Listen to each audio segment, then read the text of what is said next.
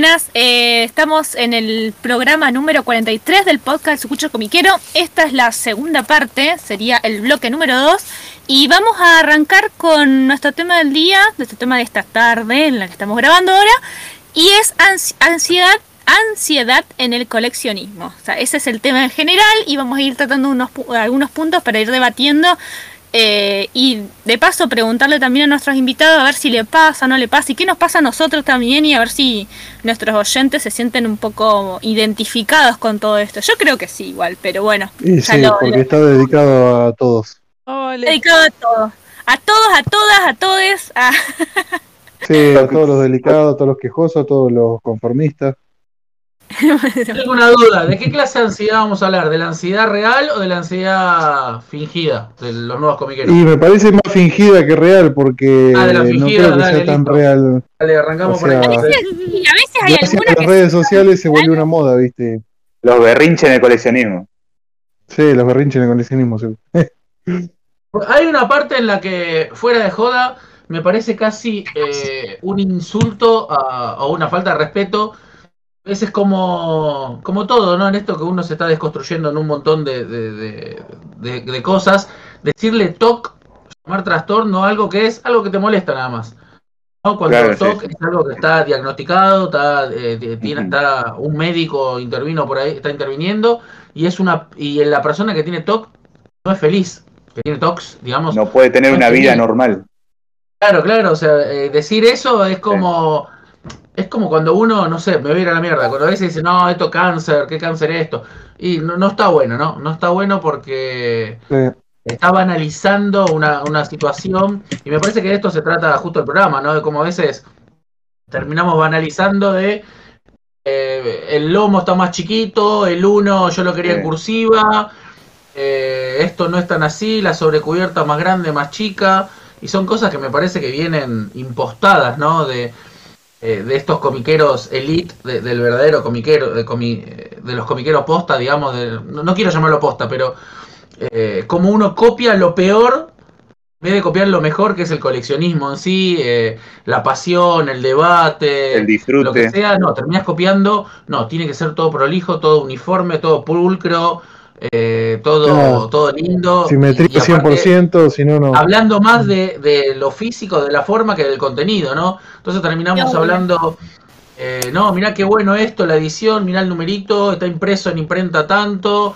los números son los colores son complementarios, fíjate la tipografía, fíjate esto, y no se termina hablando nunca de, de qué se trata, si está bueno, eh, no sé, si fuese música de la armonía, de la melodía, de los acordes. Terminamos hablando siempre como si fuese un disco. Imagínense que esto fuese un disco. Estaremos hablando dónde mm. fue grabado, quién fue el productor y quién sacó la foto de la cover. En vez de hablar de la música, digamos. Igual, igual eso pasa. Germán, igual eso, todo eso que estás diciendo pasa también todos los coleccionismos también de la música, de los archivos. Eh, pasa exactamente igual, no es solamente del manga, les aviso, así que pasa en, todo. En la música es igual. o hasta peor. En la música es peor, mira, este, bueno, esto no lo puedo decir al aire, pero por ejemplo, en la grabación. Pero por ejemplo, yo trabajo con Grace Coseri, que fue la coach vocal de Luis Alberto Spinetta. Y yo he trabajado con audios o cosas que son totalmente inéditas. Y, hubo coleccionistas que hasta fueron a la casa de la mujer y le robaron material, de todo, ¿viste? y cosas así que, que no se puede creer, ¿viste? Posta. Es un, extremo, sí, es una locura. Sí, sí, no, no, pero eso es verdad. De tal disco editado por tal disquera, de tal manera y de tal cosa que vos decís, pará. No, pero, eh, pero esto, esto ah. pasa en, esto pasa en todo, o sea, no es solamente del, uno cree que solamente es del manga y todo demás, pero no, es el todo. O por ejemplo, decir.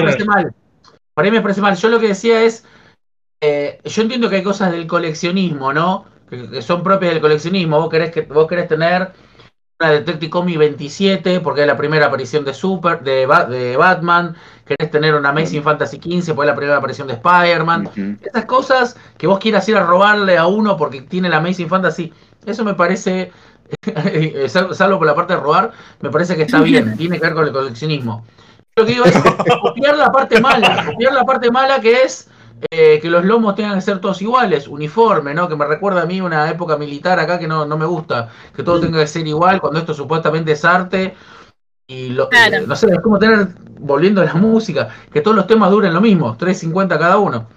Yo, me parece que parte de la, de la, diversidad temática también es la diversidad uniforme cuando vos mirás acá en la biblioteca y que sea uno más grande, uno más chico, eh, que no sea robótico, porque para robótico, tal que trabaja en sistemas, disculpa. También es importante lo que...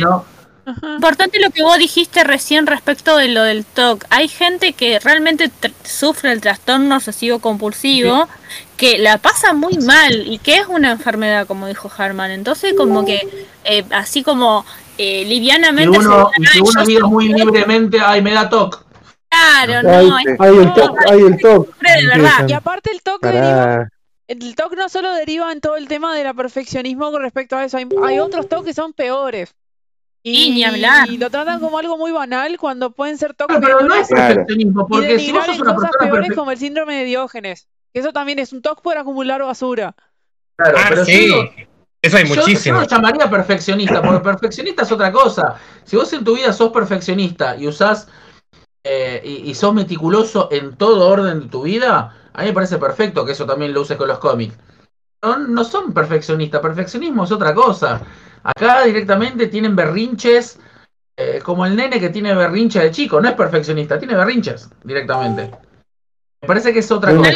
lo confunde con, toda esta gente es una obsesión y la obsesión no tiene mm. bastante poco que ver con, con, con, el concepto de la perfección. Sos obsesivo, nada más. Les hacen falta, les hacen falta manga de los 90 de estas personas porque iban a tener ediciones de, de las primeras de Ibrea o anteriores de Ibrea un poco de tolerancia, un poco de pie sobre la tierra, un poco de ver también eh, dónde estamos, quiénes somos, cuánto pagamos por lo que.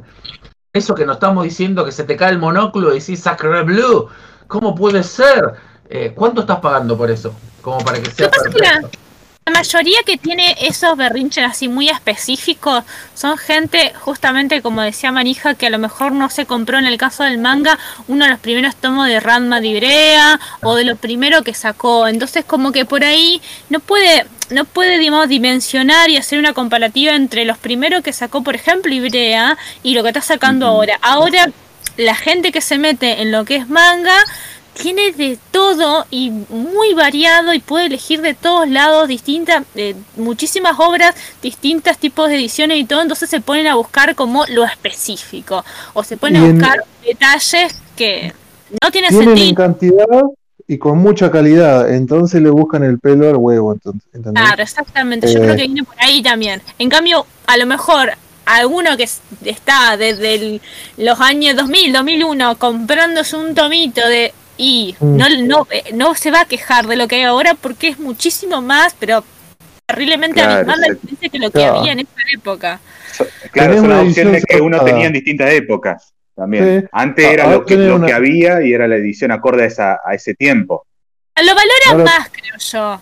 Lo de ahora lo valora más. Y no solo eso, antes te llegaba todo fragmentado y te llegaban saldos. O sea, por ejemplo, no sé, te llegaba el tomo 2, 3, 4 y 5. Y si querías el tomo 1, suerte. Sí, obvio. Claro. Sí, sí, sí, sí, era así. Así que bueno, ah. eh, quiero que comencemos con los, los puntos, no sé si... O, o que, ah, dale. Bueno, ya dijimos todos los puntos, ya terminamos. ya era de corrido hemos hecho. Sí, porque me, me, dio ansiedad. Lo que te pido por favor, Aileen, es que cuando vayas por los puntos vayas en orden, porque me da ansiedad. Ah, el perrito, cheers, me da ansiedad. Eh, el, tomo, el, el, tomo número uno. Si el punto número uno es ansiedad porque salga el tomo. Pateadas de editoriales antes de que salga, bueno, esto un poquito lo tocamos así, de casualidad. Se soluciona fácil. Eh, las editoriales no deberían poner el schedule ahí diciéndote a qué hora va, cuándo va a salir, porque si ellos no ponen cuándo va a salir, la gente no se va a quejar de que se patea o no se patea. Sí, obvio. es una cosa que pasa, también que también escapa un poco a lo que es la historieta, ¿no? Vos antes recordás cuando ibas al cine, vos veías los trailers en el cine y ahí te enterabas que estaba haciendo, que Tom Hanks estaba haciendo una película que va a salir en dos o tres meses. Ahora pasa, ahora cinco años antes vos ya te enterás, ya se filtró el guion, ya sabes todo, más o menos. Sí, pero ahora pasa ese problemito, como, como hablábamos de Pop Fiction, estamos tan acostumbrados a Ibrea que te pone la salida de cada manga de cada viernes Después tenés Panini que trata de hacer un poco lo mismo. Pero cuando Pop Fiction te dice otoño invierno, se enloquecieron todos porque dijeron, no, no, dame una fecha específica. Yo quiero saber la fecha específica que va a salir ese tomo. ¿Entendés? Porque están tan acostumbrados a lo que es el mercado ya de, cómo se hizo el mercado ahora con el tema de Ibrea, de cómo maneja los calendarios y todo, que ya ahora a otras editoriales le exigí. Utopía te dice, sí, lo sacamos en febrero a tal y tal tomo. En febrero no salió, salió tres meses después. Y, y, lo primero que hacen es a la editorial, a bardear, sí. ya, lo tendrías que haber sacado hace tres meses y ahora yo no te lo compro, se enojan. ¿Entendés? Claro, sí. Después cuando sale me dice, no, no me da, tengo prioridades, todo eso, y bueno, al final. Sí. El, el boom era cuando vos lo dijiste, ahora. Yo lo, que entiendo es que, sin meterme en psicología y esas cosas, es que no es tanto saber eh, cuándo lo van a tener ellos, sino que vos le anuncies cuándo vos pretendés sacarlo. Eso ya después, porque eh, no cumple, obviamente son humanos, eh, y hay un montón de factores, no cumple ni en pedo con lo que te pone el horario. En el, no es horario el término, pero bueno, el, el, cronograma. Eh, ni en pedo te lo cumple, ni en pedo te lo está cumpliendo, pero ya cuando te dice 14 de enero sale Beastars 23, con eso vos ya te quedas tranquilo, con eso ya te quedas tranquilo, después te lo pueden ir pateando. La gente lo que necesita es tener en el caos de la vida, lo que necesita es tener un orden que te vaya diciendo, bueno, mira, las cosas van saliendo así, se pueden patear de una semana a dos, pero más o menos. Pues yo escucho gente que te dice, no, eh, yo necesito saber habrán visto en grupos de Facebook varios eh, preguntándole a Ibrea cuándo va a aumentar de precio, ¿no? Casi ah, pidiéndole que aumente de precio. Porque necesitan saber para organizarse, a ver si tiene que comprar a Shin completo o no. Eh, estamos en Argentina con una inflación galopante de 50% anual. El mejor momento para comprar siempre es hoy. Siempre, lo que sea. Una tele, una bicicleta. la ladera primero y después, y después lo Lo que sea, el mejor momento para comprarlo es hoy. Sí, a mí todo esto me hace acordar cuando Ibrea tuvo un problema de, producción interno, que estuvieron con dos semanas, solo poniendo en las publicaciones de dos semanas y ya estaban todos tipo, ¿qué está pasando? ¿No recuerdan? El año pasado. Claro, se volvieron locos, se volvieron locos porque... No, sé, las vacaciones? Sí, y creo... sido en enero ahí? A veces pienso con las fiestas, tal vez. Seguro. Puede ser a veces una estrategia de marketing, a veces. a ver, de parte de algún. Bueno, por, ejemplo, pongamos librea. Porque a veces dice, no, te vamos a publicar esto, esto, esto, y la gente como que se, le da más ansiedad. Y sobre todo en este mundo el, de hoy en el que vivimos, que bueno, tenemos todo al alcance de la mano, internet, todo que te genera este tipo de ansiedad y que es, es muy es muy común en, en, en, la hora, en lo que está pasando ahora en, en este en, esta nuevo, esta nueva organización que tenemos nosotros de, de, la vida y de las cosas y nuestro trabajo. Entonces como que este, también aprovechan eso, viste, la ansiedad de tener todo ya, que la serie, que la película, como decía Germán, y te ponen el calendario. Entonces como que primero calma la ansiedad y después te dicen, bueno, ya sé que esta fecha voy a comprar tal cosa y como que, no sé, me parece que también sirve como una estrategia de venta. Decir, saco esto la fe, el, tema que lo que se refiere a las fechas, ¿no? Claro.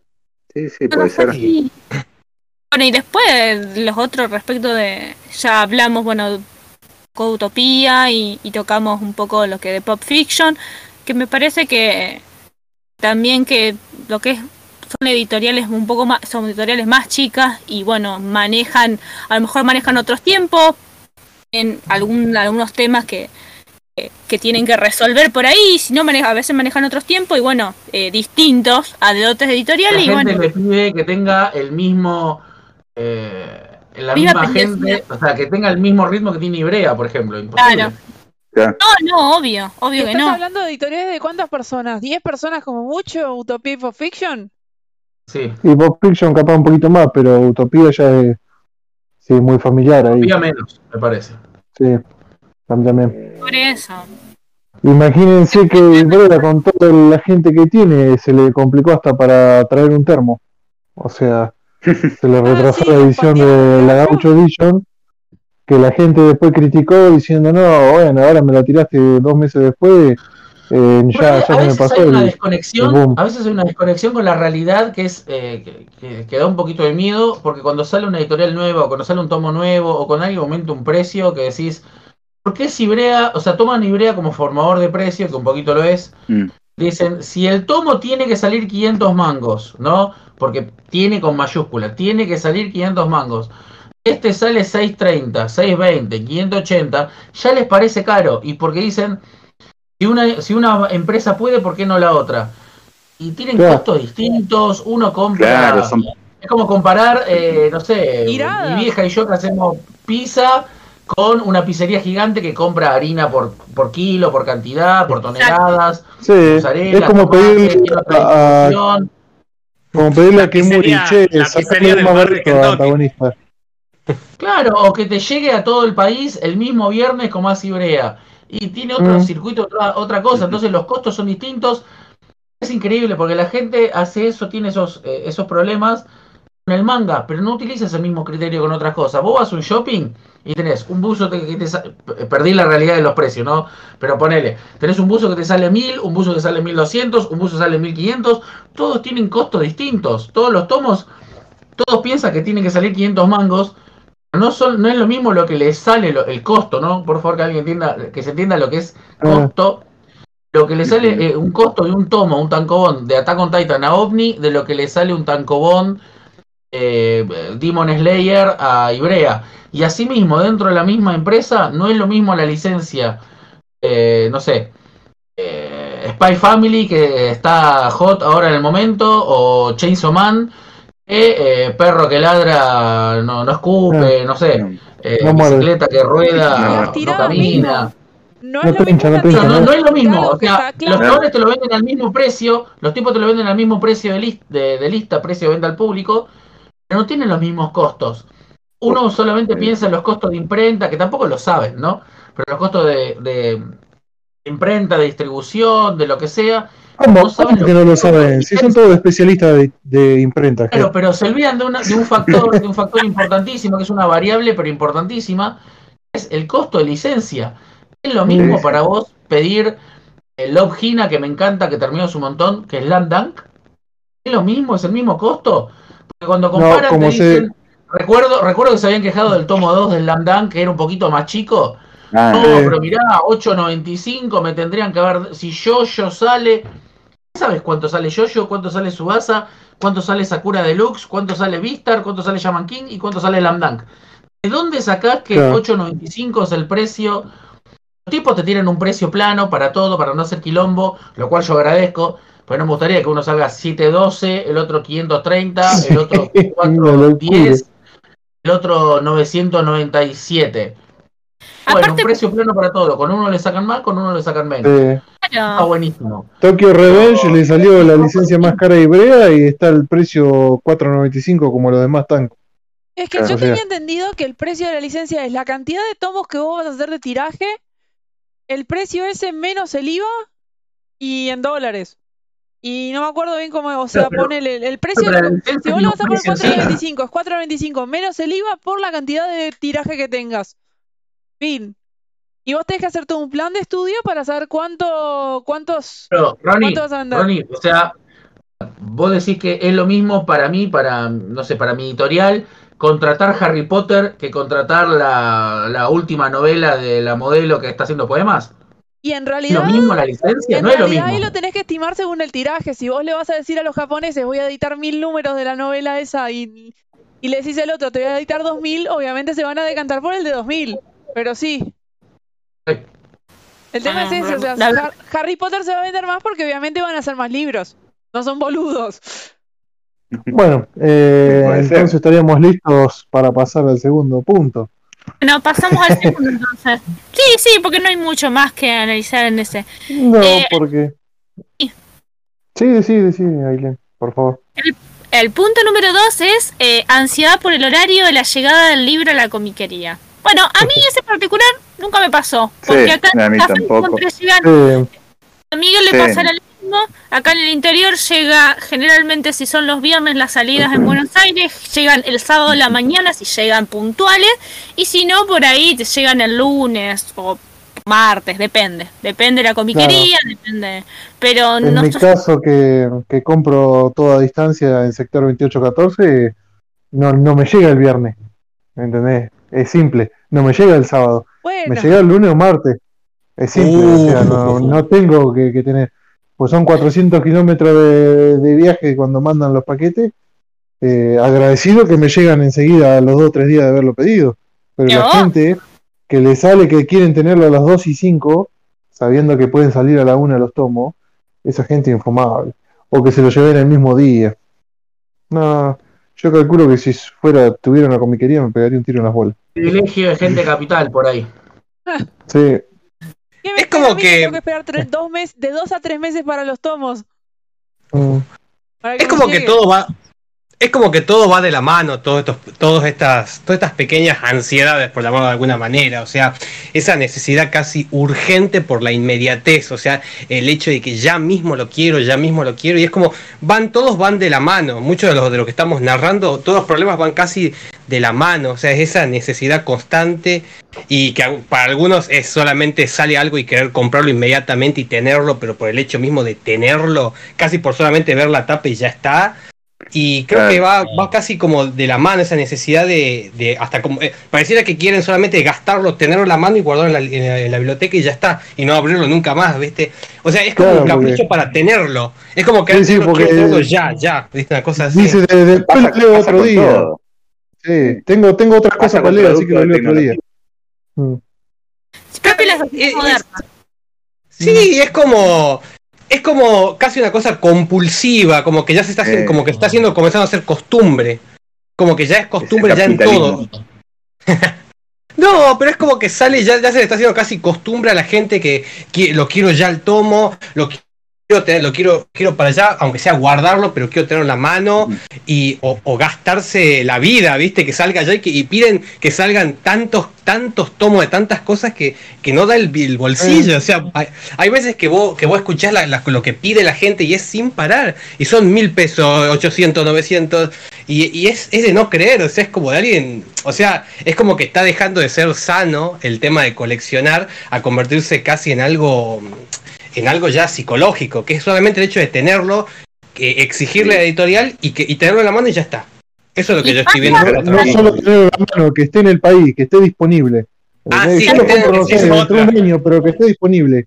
¿Entendés? No me va a alcanzar la plata que tengo, pero quiero que esté disponible. ¿Sabés qué pasa también? O pasa con, con, más cosas cuando son muy, muy pedidos, que pasó con Haikyuu, ese tipo de cosas, y con lo que tiene póster, lo que tiene postal, lo que tiene señalador, lo que sale con algo. Siempre lo que sale con algo este, con algún regalito es como que es más la ansiedad y más lo van a buscar y quiere que llegue y es todo como, no sé, un círculo vicioso es. Pero sí, sí, es, es, muy, es muy de la sociedad actual esto, el tema de justamente de la inmediatez, de querer todo ya, de querer que salgan las cosas. Y no, disfrutarlo.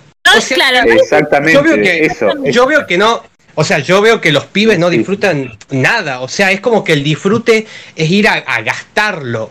A ver, yo entiendo, obviamente que, obviamente que la comiquería, obviamente que necesita que la gente compre, obviamente.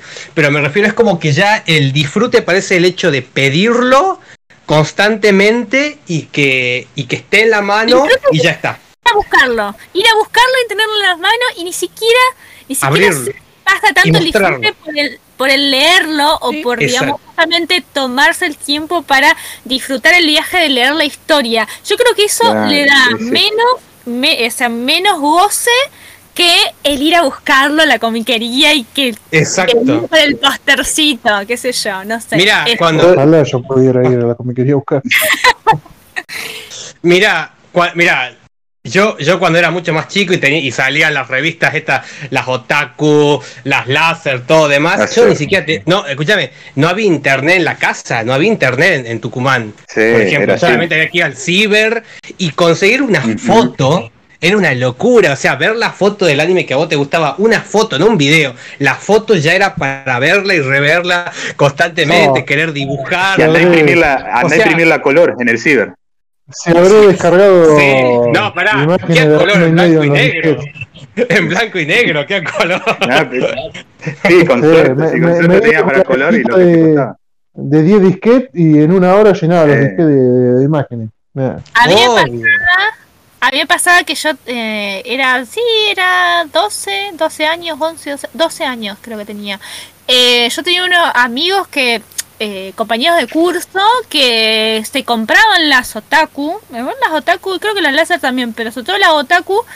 Y mm, yo no sé, en esa época, cuando era más chica, miraba anime, no, o sea, acá, plena época, bueno, eh, yo pasadito un poquito, pero eh, la época menemista, realmente en mi familia por lo menos no teníamos un mango partido por la mitad. Mi viejo era el único que trabajaba, mi mamá de casa. Sí, sí. No teníamos plata.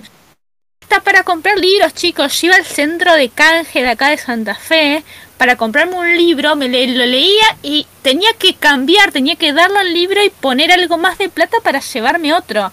Siempre, yo siempre le digo a mi amigo que siempre fue mi sueño tener la colección, por ejemplo, Robin, ahora en un momento me la voy a comprar, pero la colección Robin Hood de Villiquen, ¿se acuerdan esa con los libros amarillos, todos los clásicos? Sí, sí, sí. Y en el canje me lo podía comprar, porque era muy caro. Entonces yo a ellos, por ejemplo, en el curso Big tenían y dice, ay, una, me acuerdo de una que había salido de Ranma.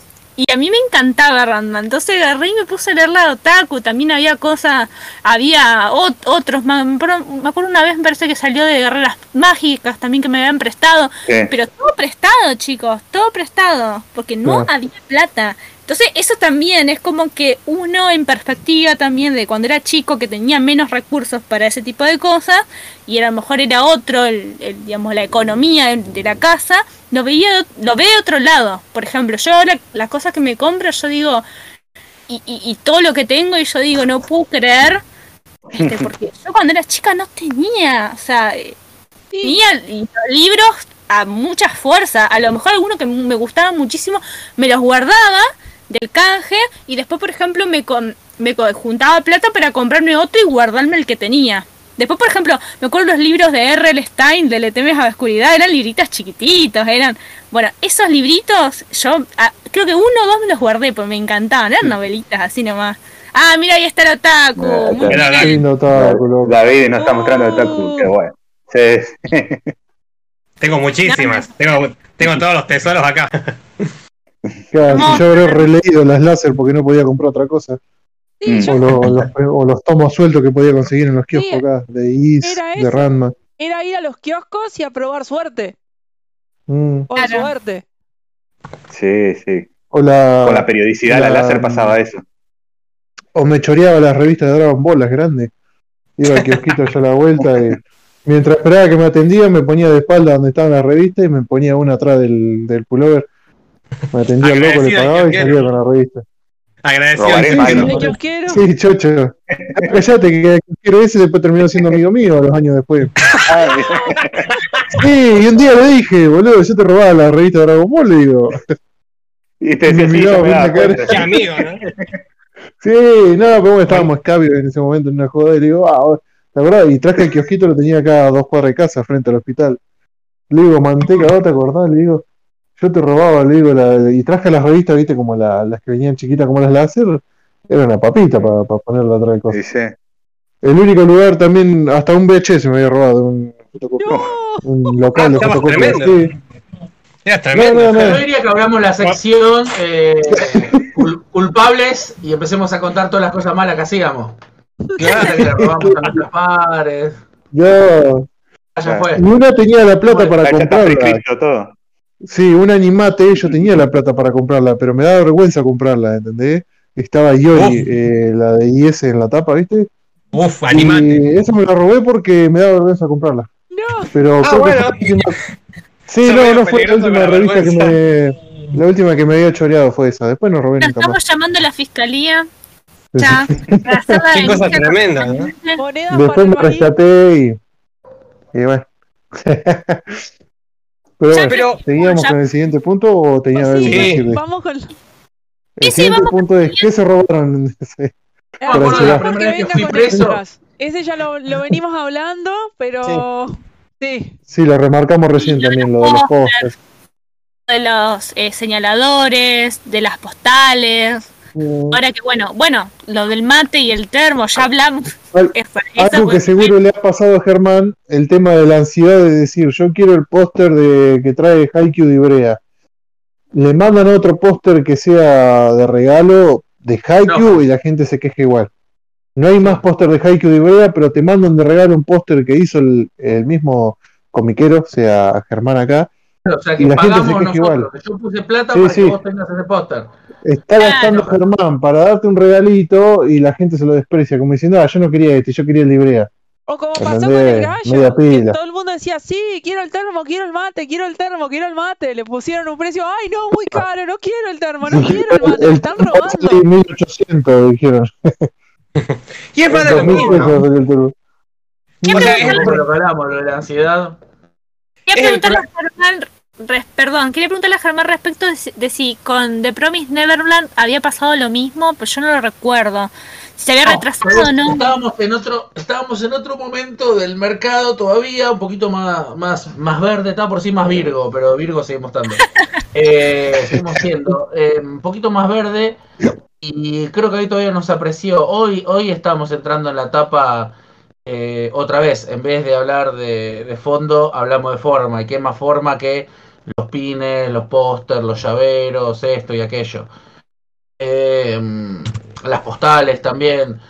Eh, hoy, hoy creo que hoy estamos apreciando eso de una manera ya superlativa, ¿no? Ya casi como que es más. Te juro, yo sé que no me van a creer, ¿no? Y todos los que escuchan esto del otro lado tampoco me lo van a creer. Pero ha entrado gente que dijo: Hola, ¿tenés el póster de Slam Dunk? De decir, hola, tenés el Lambdan 1. O tenés el póster de Rena Girlfriend. Eh, decís sí, decís sí, sí, eh, eh, acá lo tengo. Ah, bueno, y, y, por ahí uno, porque es curioso, porque le gusta hablar, em, eh, no le gusta hablar, le dice, si yo no tenía el póster, ¿qué hacías? no, no lo compraba. Probando, ¿no? Haciendo experimentos. Hola, ¿tenés el póster de Lambdan? Eh, a ver, para que me fijo. Y ya intuitivamente la gente se hacía un par de pasitos para atrás. A lo Michael Jackson, ¿viste? Iba pasando para atrás. A ver si acá lo tengo. Y ahí venía y compraba.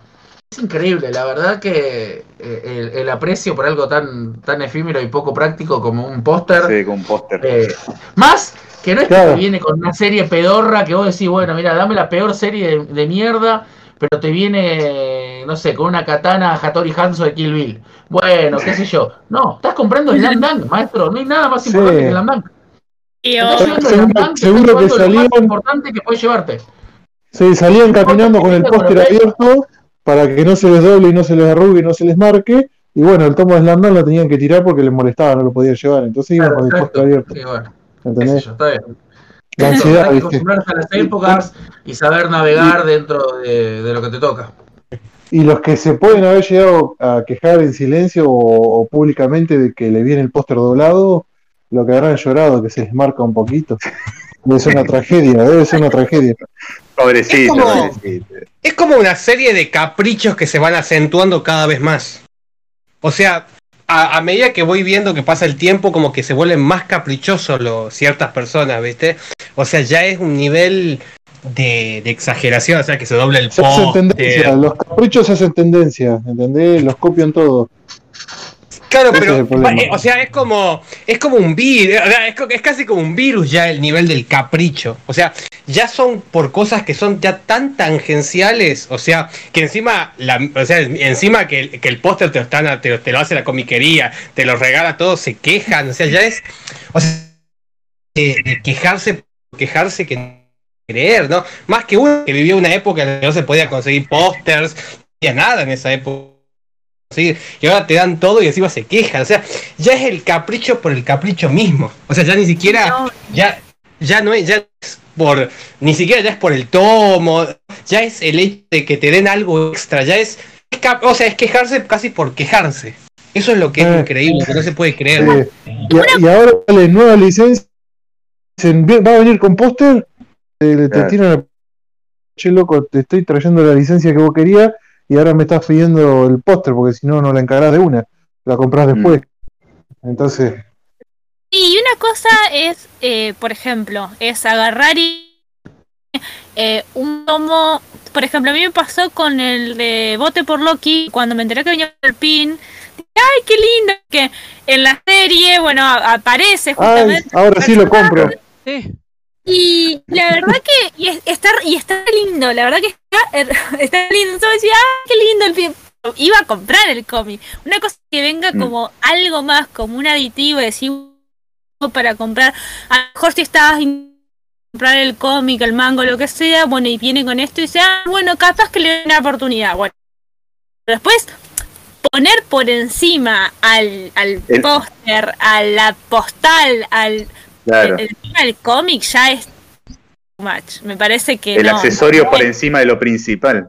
Es el Exacto, o sea, es, re loco eso. ¿no? Yo la verdad nunca lo vi en mi vida. Y aparte una, genera una competencia innecesaria entre comiquerías de, cosas banales. O sea, no es cada uno a ver quién tiene el mejor servicio, la mejor atención o lo que sea. Ya es. extras? Eh, no, hagamos postales doradas y no, pongámosle un churro adentro para que.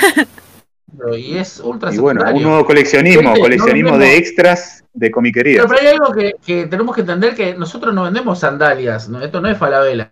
Nosotros vendemos lecturas, se supone que no digo que el lector está por encima de otro, no, no quiero nada elitista, pero somos lectores.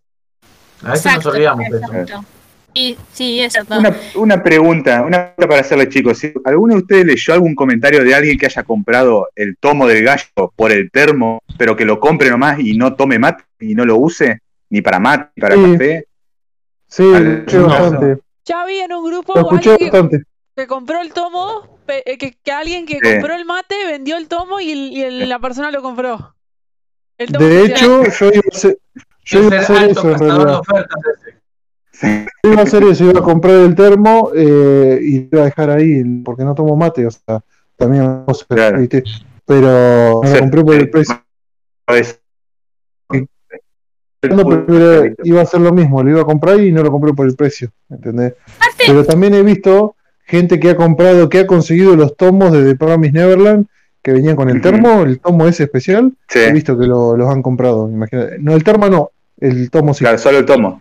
Solo el tomo. Sí, solo el tomo. bueno, eso, eso, cosa de cómic también. Las tapas mm. variantes. Sí. sí. Sí, sí, Pasó con el de. Yo compré la tapa variante, el de. Eh, ¿Cómo se llama? El de Frank Miller, el que sacó el del hijo. Ay, no me sale ahora. Ay, me olvidé. Bueno, no importa. Hijo pródigo. ¿Eh? Hijo pródigo. Ese, exactamente. Este, que venía con la tapa variante y dije, ay, me gusta, me gusta, me gustaba más que la otra. Entonces dije, bueno, consigo la tapa variante, bueno. Pero esa, ahí me parece que Omni está intentando educar al educar al, gusto del, consumidor. Y me parece que esas son las partes lindas que deberíamos copiar del, del coleccionismo de mercados. No quiero, quiero dejar de decir coleccionismo posta, pero de mercados un poco más maduros de coleccionismo, ¿no? Eh, me parece que esa es una de las cositas, tapas variantes, que eh, no sé si recordás, Helen, que eso fue para el Batman Day justo. Entonces, si vos querías tener las 24, 48, no me acuerdo cuántas cartitas de Batman, tenías que comprar, tenías que comprar todo. Eso es muy de coleccionista, está muy bien. El problema es y aparte hace que tu, que tu, que tu variant, que hoy no existe, por ejemplo, si vos hoy la querés comprar, se la pedís a Omni o se la pedís a cualquier comiquería, no la tiene, seguramente. Entonces hace que eso sea un objeto de coleccionismo. Eh, lo otro es lo que yo decía de el, el, pseudo talk de eh, Ibrea, me puso el loguito acá cuando tenía que haber sido más grande. Son todo, todos saben Photoshop, todos son editores, todos son imprenteros, todos son esa es la parte donde me parece que estamos copiando lo peor del coleccionismo en lugar de lo mejor del coleccionismo. Ahí lo que hizo, eh, OVNI, no sé si vieron, por ejemplo, en el, en el tomo de Hora Cero que sacaron eh, hace poco, le habían puesto una sobrecubierta especial. Sí. Hora Cero es un tomo que eh, los, los que veníamos coleccionando desde perfil, los 90, nos habían prometido que tal fecha iba a salir un tomo especial de Hora Cero, que era como una, especie de continuación de Crisis, que lo habrán escuchado por ahí. Y nunca salió y cerró la editorial, ¿no?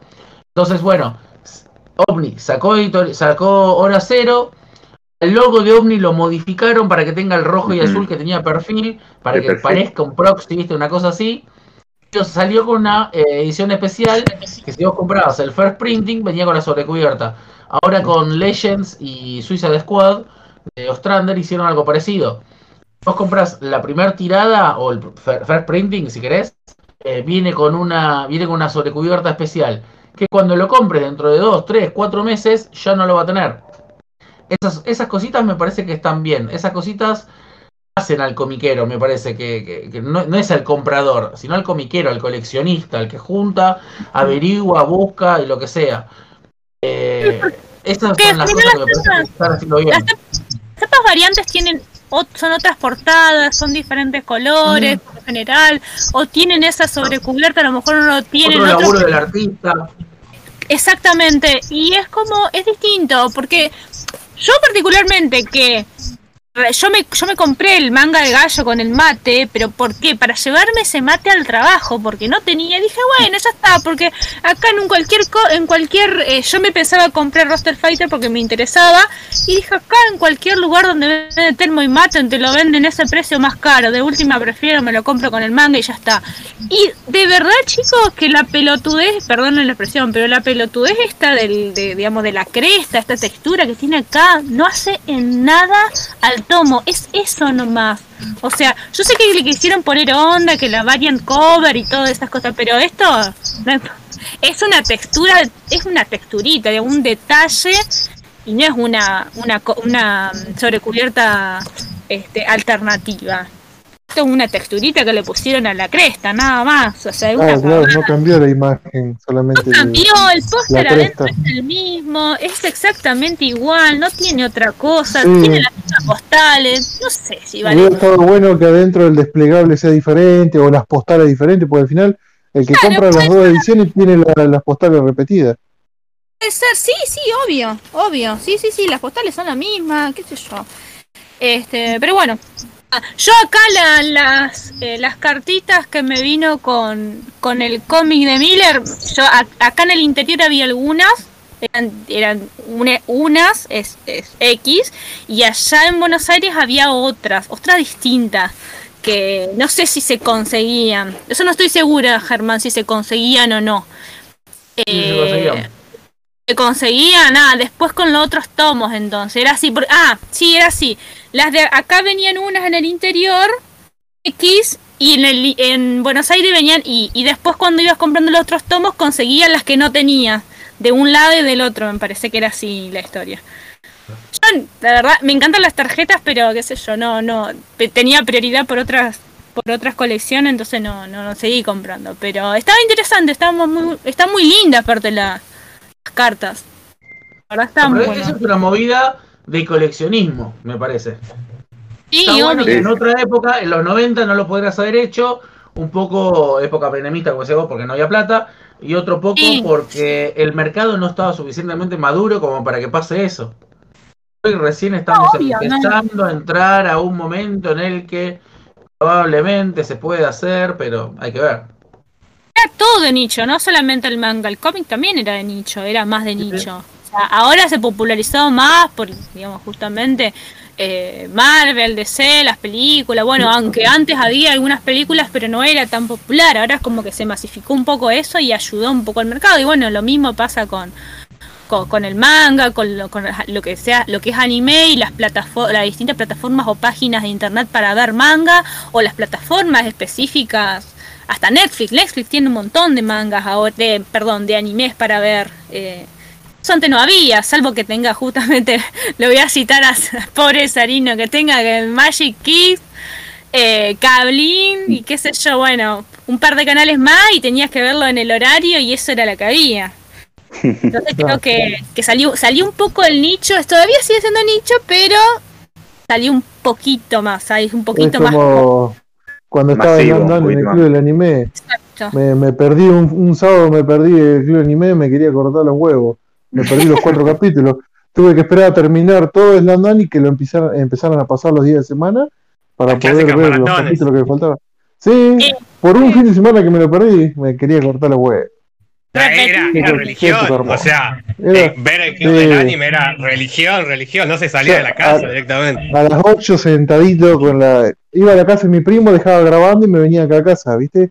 Pero con Slam Oh. no, no, no lo pude grabar. Grabé más adelante cuando ya empezaron a pasar a Open y todo eso.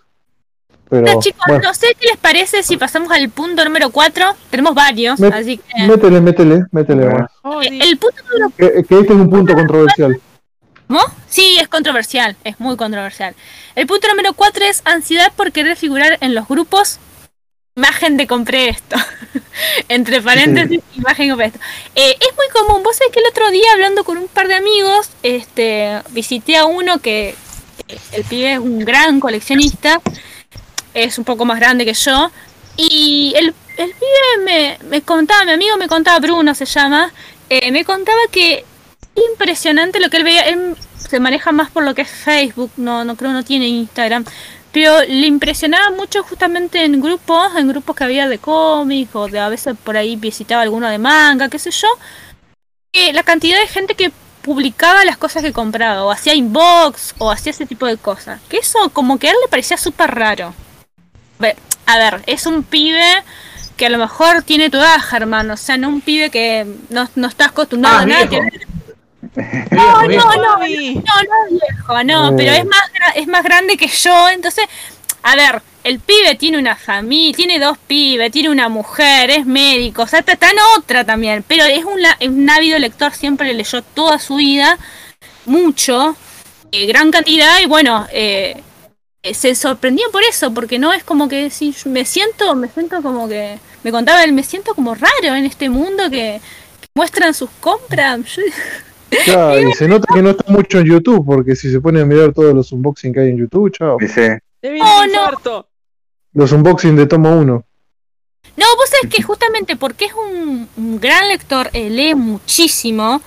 eh, a veces me. El otro día, cuando, cuando fuimos a la casa, me contó que se leyó eh, Shaman- eh, un tomo de Shaman King, otro tomo doble que no recuerdo cuál era, y dos tomos, dos tancos. O sea, eso en una noche. Y así te lee, y es muy. O sea, lee un montón. El pibe no mira televisión, mira muy poco, salvo para ver película, alguna serie que obviamente que la mira con su mujer. Pero nada más, no mira televisión, no mira otra cosa, salvo de trabajar, está con sus hijos un rato, que eso es muy así, muy obsesivo de estar con los Sí, chicos. estar muy Está más con los libros que con los hijos, sí.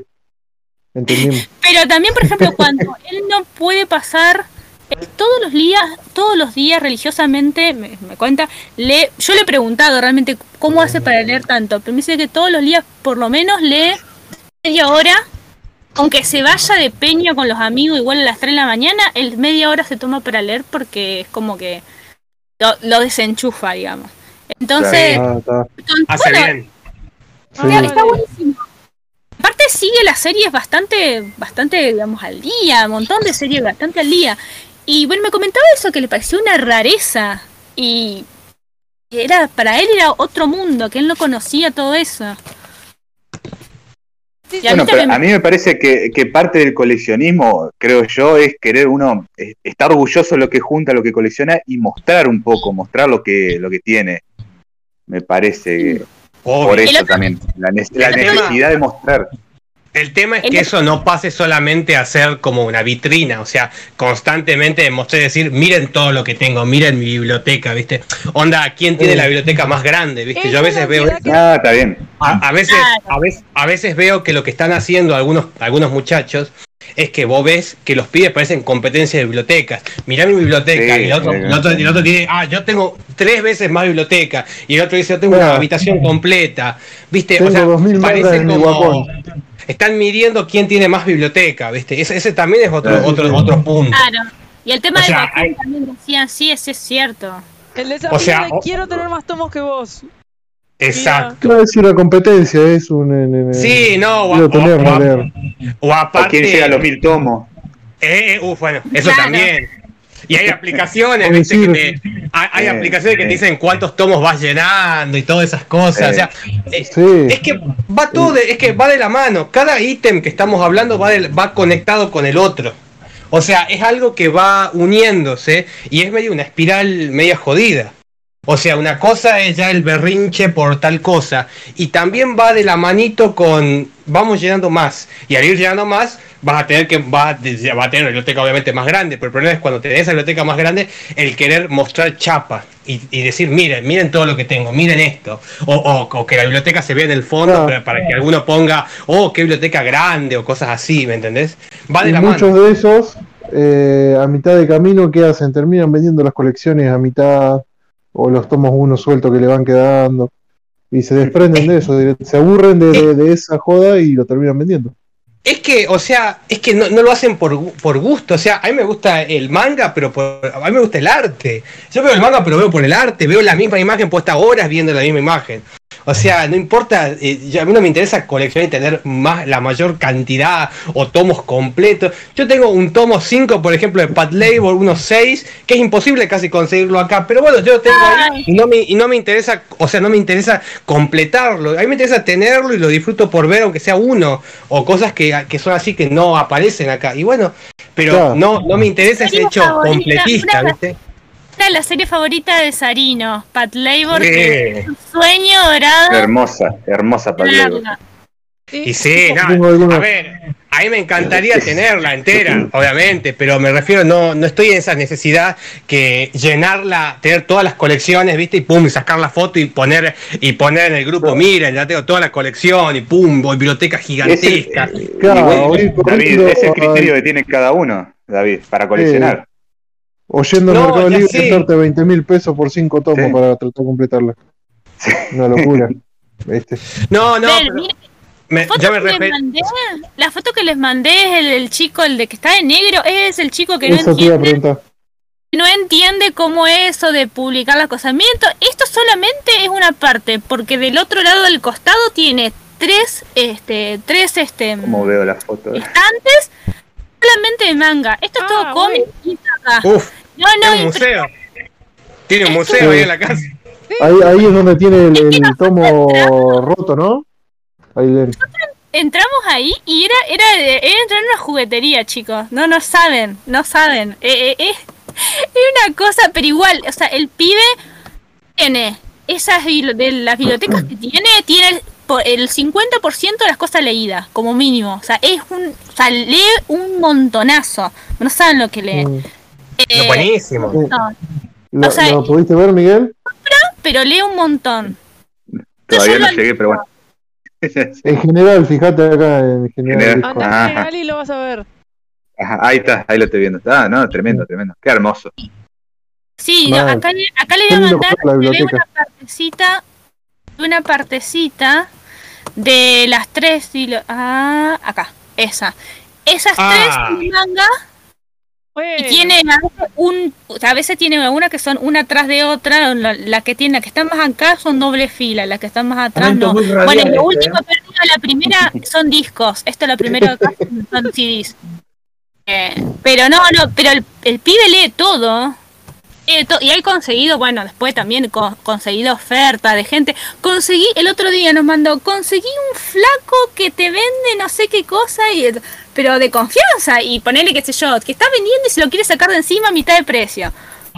Mira, tiene el tanco la completo de allá abajo. Y sí, y te está, está comprando la edición actual también. Y Tiene Bleach Tiene también. la- sí, tiene Bleach entero. de los, este estanque, lo- los tancos, los tancos viejos y también del mismo. Sí, Mm. tiene un montón de cosas. Yo no sé. Te Naruto, One ¿sabes Punch la Man. foto que saqué? Yo, Ahí, yo. ahí, ahí abajo sale uno de los pibitos del pobrecito que está- estaban ahí metidos.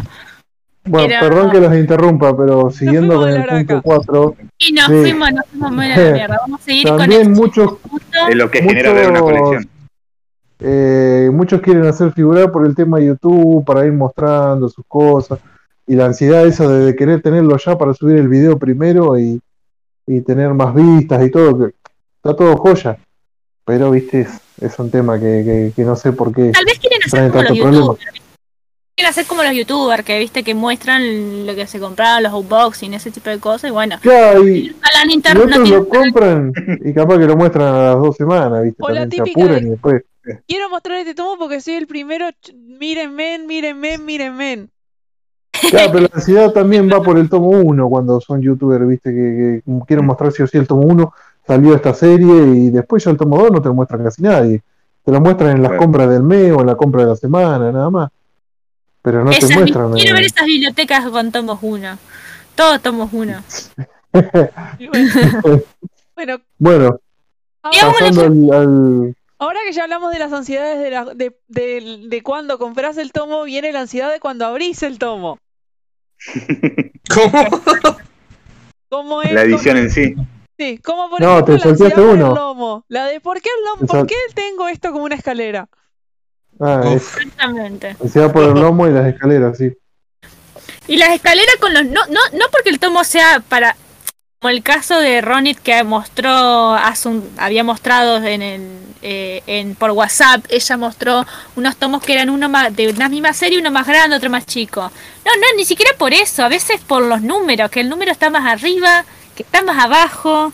Está. El loguito No, O de como se, como Claro, se criticó a OVNI por, por Akira por no tener el, el número uno, siendo que en Japón no lo tenía el número uno. Claro, tiene que O sea, tener. viene así sin número el uno. Mm. Después, que yo, la- las quejas por LARP, que esa siempre fueron las quejas más grandes del, del tema de, de- de los porque no tomos. existe más. Quejan, es así. porque no. Ya saben que no le van a contestar. Nadie del ARPA. Y, ansi- y- y les da ansiedad ver la colección de otros y que no sea parejita, qué sé yo, si, eh, si Fede muestra la colección de él de Slam Dunk, tiene eh, ocho tomos de la Tanco, un tomo de la Kansenban, seis tomos de la Tanco, tres de la Kansenban, dos tomos de la Tanco y, y los que siguen lo tiene completado con la colección nueva. ¿Entendés? Un Frankenstein tremendo. O sea, Igual- hay gente que le agarra locura con eso.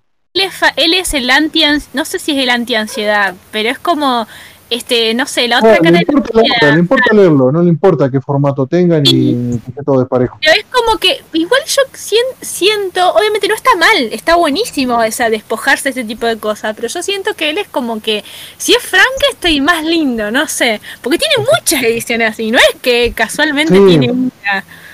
Sí, sí, sí, no, no, no es Carmen. Bueno, Y está yo tengo, bien, me o pasa sea, lo mismo. Sí, si me pasa lo mismo con muchos libros de Agatha Christie. Tengo varias ediciones, hasta tengo cinco cerditos en una edición re chiquita, ¿viste? De fácil Sí. 10 centímetros, con los otros de Agatha Christie que son más altos y uno que es enorme. ¿Entendés? Si no, no quedan bien en ninguna biblioteca, van a quedar bien. Pero a mí no me importa, no me importa leerlo. Me encanta Agatha Christie. Obvio. y Ya está. Y tiene, Sí, me sí. acuerdo Vagabond. Vagabond también lo tiene en la en la edición de librería España, después tienen las, los, los bodoques o de bis, me parece que lo tiene en inglés, después vuelve a la librería, no sé, también tiene un algo así. ¿Quién? Fede, Ah, Ah, no, no, Pero no era Santi, Santi el que tiene One Punch. ah, el One Punch le da ansiedad a todo el mundo. Tiene One Punch de dos ediciones diferentes, el Santi, pero intercalado así, uno y uno, y uno y uno, uno y uno, uno y uno. es mortal eso. No, pero es- por mí, mientras sean legibles, Claro, no importa. Sí. toda la Lo vida. importante es Lo que vamos a estar disfrutarlo. repitiendo a cada rato. sí. Ahora viene la otra, ansiedad porque se me transparentan las hojas. Uh, Ufa. Spoiler. Sí, una ansiedad, esa es una ansiedad con, con buenos con buenos motivos, porque creo que a todos nos va a molestar. Mm. Sí, nos molesta a todos, me parece. A ver, ese me parece que justo es el más. Tiene- es eh, coherente. Es bastante coherente ese. Sí. Sí, no, no sé si el término es, es coherente, pero es, es el más defendible de todos porque es tangible. eh, es, estás diciendo la verdad. Si la hoja es transparente, lo ves. La calidad del papel es más chota, te das cuenta. Eh, justo en ese me parece que eh, no deberías dejar de comprar algo por la transparencia, más si vivís en tercer mundo, donde comés como podés, viajás como podés y todas esas cosas. Si sos un Palazo tipo mí. me parece que no, no deberías dejar de comprar eh, One Punch Man porque el último salió, es One Transparent Man. Me parece que no debería pasar. Pero, En sí, el- pero en el caso de Naruto, ¿qué decís vos, Germán? Yo todavía no encaro Naruto por ese motivo, porque hay muchos tomos eh, que viene transparentando y no los vienen corrigiendo. Entonces yo digo, Pero son lo pocos. encaro, no lo encaro, ¿qué tengo ese dilema. ¿Qué porcentaje de esos tomos son de la colección total? 5 tomos de 72. Mm, Re poquito. por ahora sí. Bueno, por ahora. No sé cómo seguirán saliendo los próximos Naruto, pero. Ah, Pero vos ya no venías comprando Naruto, no es que dejaste de comprarlo por algo puntual. No, no, no, no, no. Mi duda está en eso, en, en encararlas, sabiendo cómo es el tema. Golden Kamuy estoy a las vueltas por casi lo mismo, pero Golden Kamuy tuvo la queja de, de tomo 6, creo que era nada más. Como seis, sí. El tomo 6 que ya lo corrigieron, eh, ahí fue rápido. Sí. Por eso, pero no entiendo con Naruto por qué no lo hacen, pero bueno. Y justo uno de los Y mangas que más sí, no sé, la verdad que. No, no sé, no sabría decirte. Yo supongo que es abaratar costos. eh, porque la gente se pone a ver de qué imprenta es. La gente, gente la imprenta imprime lo que vos le decís.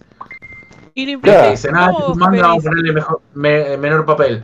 La gente- Claro, vos le decís, dame este papel y sale así. Yo creo que No es lo elige la imprenta. costos y tenés que hacerlo en, en- con, dos, con dos variables. Una, que sea un manga que vende mucho. ¿no? Para que esos costos, esos, no sé, 30 pesos, 10 pesos que se ahorran por tomo, no sé, 100, lo que sea, eh, sea, sea importante en el número final. Y dos, sea una serie que ya esté bastante empezada. Que vos digas, sé, si aparece una serie nueva, ¿no? Y el tomo 1 sale todo transparentado, y por ahí el más quejoso no va a querer comprársela. Si es una serie que vos ya está- arrancaste, ya tenés 40, 50 tomos adentro, y los últimos tomos te lo empiezan a transparentar y no te bajás. La puteás y la comprás. Comete el garrón o vendelos todos. pero- Como vi un, en un caso, pero que no tiene que ver con esto, pero un chabón, eh, el tomo de Ibrea tenía un detalle en cierto número, a partir de ahí cambiaba cierto detalle, ¿no? Bueno, el chabón que hizo, por ese simple detalle agarró y dijo, no, yo vendo el- la colección que tengo y no lo voy a completar porque me cambiaron este detalle. ¿Entendés? Le habían cambiado el logo de color. No siguió Bleach porque le habían cambiado el logo de color. Después de treinta y pico tomos, o sea, mirá, imagínate. ¿Qué te puede molestar que haya cambiado el colorcito así? si la calidad de Eso lo he leído en varios buena. casos. Y Lo he aparte, leído en por más que que sea un ladrillo, pero estaba bueno. y aparte por Ibrea, el, por el logo. Ibrea se tomó la, me acuerdo en ese momento, Ibrea se tomó la molestia de poner el color, el color azul hasta que terminara la saga- el arco y empezó y cambió la- el color del arco, el color de la E cuando cambió el arco. Entonces Claro. tomaron esa molestia. Pero ellos no, ellos querían que cuando terminara el manga, sí, ahí sí, cambiame el color. O déjame el color en este manga y cambiarle a los demás. ¿Viste? Claro, sí. particularmente a mí no me al principio cuando sé Naruto y dije ay pero me, di- me dijo un amigo eh, viste el color de las hojas qué sé yo son raras me dice tampoco era que era un TOC ni nada por el estilo no Pero son raras vas a ver que son diferentes a las que generalmente editan y yo ni lo había abierto porque yo empecé a com- lo- Claro. empecé a comprar bueno. cagas. recontra retrasado. Y cuando abrí uno dije, ¡ay, qué rara estas hojas! Como que son, parecen más mirando, viste, el papel medio, o sea, hay amarillento, es otro color. Pero, qué sé yo, no, tampoco era tan malo, no me pareció tan malo ni tan... O sea, es cuestión de acostumbrarse. Uno venía con las hojas más blancas, viene leyendo con un tipo de hoja. Este es otro distinto, sea, es otro tipo. Qué sé yo, y después ya está, ya uno se acostumbra, qué sé yo. Sí, además dicen que esas hojas no te cansan tanto la vista. Es un buen Sí, eso detalle. es cierto. Eso es cierto en los, li- en los libros, en los, li- en los libros libros. Generalmente hay hojas que vienen un poquito, un color un poquito más amarillento, justamente para pasar la vista a la lectura. Claro, me pasó con la novela biográfica esta de. novela, eh, la biografía de, de Andre Agassi, que está hecho con eh, madera de árboles que no sé dónde carajo estaban plantados, ¿viste? Como Sí. así, como árboles artificiales, y entonces el colorcito es un poco diferente. No es blanco blanco. Sí, o sea, está bueno, bastante- Lo que es libros, en lo que es formato libro, bastante normales. Te, no vas a ver nada que En sea. los libros queda hermoso, a mí no me Blanco. molesta. Eh, en el manga, bueno, es chocante por la costumbre, ya te digo, uno acostumbrado al color blanco siempre. Si acá te lo Claro, cuando lanzó siempre, Panini Manga eh, Naruto. Ah, Mm, Sí, sí. Cuando Panini que- lanzó Naruto, eh, eh, fue la principal queja, el tema del color de las páginas. Sí, yo sin comprarlo me quejé, imagínate. Porque si fui directamente, digo, "Ah, chabón", viste, porque era la época de, de que fuera de joda, había mil comentarios y todos con las hojas blancas, y publicaba otra cosa, che, la hoja blanca, la hoja blanca. Y venía la de combate ese de las hojas "Por blancas para favor, a que One Naruto. Punch Man no sea con hojas de calcar. Y así estaban. Sí, One Punch y el otro, como es. ¿Hay, di- hay distintos tipos de transparencia en las hojas? Sí, además ¿Hay alguna edición que son refinitas más las transparentes que otra? Mm, Sí. Y se notan mucho Pues- en el tema de los tomos cuando vienen más finitos, la misma cantidad de páginas más finito. Ahí te das cuenta que claro. de lo otro. Sí, porque Es yo creo que. eh, eh, eh, sí, eh, claro, de gramaje de la hoja. Yo creo que es justificada la, la crítica, me parece, obviamente, cuando ya no te permite leer, te molesta al momento de la lectura, estás viendo lo que viene en la siguiente página. Cuando es más Mm. o menos un poquito, creo que y, y no te incomoda, me parece que por ahí es quejarse por quejarse nomás. Sí, Claro. este, este toque como que va de la mano con este de por un, en- por un lado de un extremo se me transparentan las hojas y por el otro extremo es ladrillo. No sé si Sí, claro. que tiene que buscar un punto medio, claro, porque aunque sea finito, si tiene una hoja muy gruesa, ahí va a ser ladrillo, que no es maleable, que el corazón, que no el corazón y todas esas cosas. Sí, todo Pero ese bueno. de ahora. Sí. Ah, que ya lo, ya lo han dejado de hacer el corazón, no he visto más que lo hagan. ¿Cómo le gustaba a la gente Rarísimo. maltratar los mangas con el corazón? Sí, después se quejan. Y después se quejan. No ¿Entendés? De que cuidan los mangas y- El corazón y ya lo los viendo de vuelta. Ah, Mm, volvió. Claro. Mapa de Yo vi gente en el local que me Bueno. preocupó bastante, agarrando tomos, revisando así, hablando entre ellos, tres, cuatro chicos, lo que sea, y agarrando el tomo y haciéndolo, haciendo el corazón de mierda ese, y después dejando el tomo ahí. Eh, me da ganas de, tirar un- de tirarle un verdadero ladrillo en la, la cabeza. O sea, agarrar Uh, un tomo agarraron de- un tomo de Bleach y se lo tiró por la cabeza. Sí, sí, sí, increíble. Y No, no, eh, ¿qué? ¿No le dijiste nada? Che, pará, loco. ¿Qué Yo no lo dejaría. Lo encaré de la mejor manera posible. después. Lo encaré de la mejor manera posible. Si querés hacer eso con tu tomo, ok. Igual justo era un viernes en el que los tomos no estaban no estaban embolsados, porque tratamos de todos los tomos, los que sean, bueno, lo- menos de Panini que ya viene embolsado, embolsarlos para evitar el roce. Dejamos uno o dos abiertos por si alguien lo quiere chumear, pero por lo general están todos, están todos cerrados. Todos Claro. esos como habían llegado ese viernes, los agarraron, los, lo hicieron corazón, lo dejaron, agarraron el de Slam Dunk, hicieron corazón. Uf, No los mato, los mato. No. escuchando, si me estás escuchando, te odio. Sí, porque vos sabés que yo hace dos, cuando salió Death Note, eh, fui a Tandil a la Tril, porque acá en Juárez no tenemos eh, donde comprar manga. Y cuando empecé a comprar de vuelta, porque había dejado de comprar, voy a la Tril, había salido Death Note. Ah, joya. Me fui. A los dos días fue una amiga mía, le digo, mirá, traeme tomo este y este, ¿viste? Joya, me trajo el uno. Y yo lo, lo, lo- lo traje, lo miré así nomás, ¿viste? Y lo dejé guardado. Yo hasta no tener varios tomos completos, no empiezo a leer la colección. Cuestión que lo empecé a leer cuando terminé de comprar todos los tomos del sector y la empecé a leer hace un par de meses. Y esto lo compré, imagínate, antes de la pandemia, ah, cuando había salido cosas. Y cuestión que abro el tomo, le saco la sobrecubierta, me siento a leerlo, me pongo a mirarlo, ¿viste? Miro para atrás, estaba como medio partido, ¿viste? No te lo puedo creer, digo yo, la concha de la lora. Claro, alguno que ha revisado, cuando lo revisan lo abren mucho y los tomos uno eran medio ladrillo y se ha partido un poquito, estaba marcado.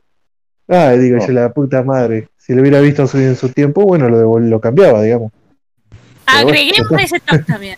Ese es un toxi. El toque de revisar por revisar. Sí. Claro, porque yo no, no, no- en su momento no, no, no los reviso, digamos. Ni siquiera los ojeo para ver si vienen con algún error, páginas en blanco, páginas espejadas, lo que sea. Si me pasa, me como el garrón, ¿entendés? Eh, el otro día, ¿qué era que vino? Tuvo problema del tomo 3 del Landam. Bueno, llegó el pedido acá y llegó, porque yo pido varios tomos de Landam para un par de amigos acá, de Juárez. No Y viene Martín, le digo, llegó sector, llegó sector, le digo Martín. Dejó de comer, se vino desesperado, ¿viste? Chocho, lo primero que hizo agarrar el tomo de Landán y revisar a ver si, si estaba despejada la, el capítulo ese, las dos páginas que había despejada de, de Slandán, que acá y lo está agarrando Hanamichi.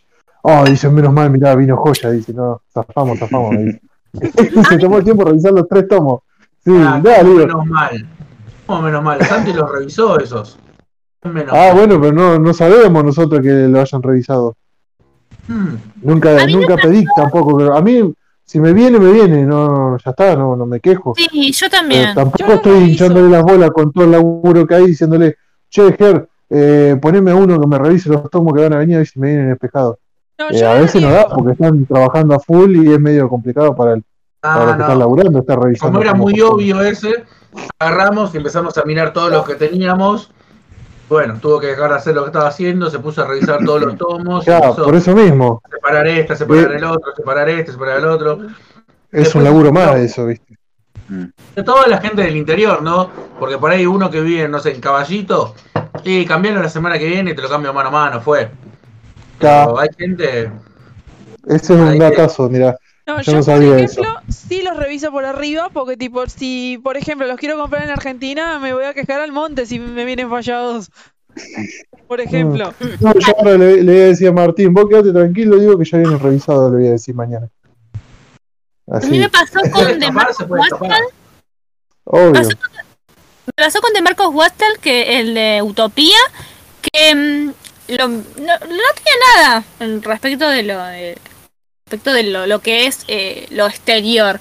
Y cuando empecé a leer, a lo último tenía un diálogo en el que había dos o tres palabras que no se leía. Al final después lo busqué y vi que era, porque no lo pude terminar de leer. Eh, Era nada. Era como una manchita que de la tinta que se había corrido y que no te dejaba leer un globo de diálogo. Era un globo de diálogo. Y dije, ah, ya está, digamos. Que, que, ya está. Mira si lo hubiera cambiar. Claro, Sí, A ver, yo tengo la comiquería acá, podría haberlo cambiado tranquilamente. Es más, yo cuando fui acá a la comiquería en Santa Fe le dije, che, a mi amigo Rubén, che, Rubén, mira, agarré uno de, tom- de, esos tomos de Marco Watson, agarré y miré a ver si en el diálogo tenía el mismo del, mismo eh, detalle que había encontrado en el mío. Digo, mira, fíjate esto, le dije yo. Ah, dame, dame que lo pido que lo cambien, me dice. Ah, yo te, le digo, yo tengo el mío también que está así, no me pasa nada. No, no, ¿cómo no me dijiste que te devuelva? Para que lo devuelva o que lo cambien. Digo, es como que es especial el mío, tiene esa marquita, como que llamo algo característico que a lo mejor no tienen otros tomos, no sé. Yo lo miro como limitada. algo, claro, Mm. como algo particular. A ver, es una, es una pavada porque el tomo está perfecto, o sea, salvo, obviamente, eh, lo que le criticaron del corte de las hojas que tenían los números abajo y qué sé yo, eso también me parece una, a ver, puede pasar, no puede pasar. A mí no me molestó, hay gente que le puede molestar, a mí la verdad no me molestó. Eh, pero la verdad que está, estaba perfecto. Después la edición estaba, eh, aparte, hermosa. Eh, pero Pero hay algo, acá hay algo importante para aclarar. Que a vos no te moleste, no quiere decir que sos menos coleccionista o menos comiquera o más boluda o menos persona. Son distintos tipos.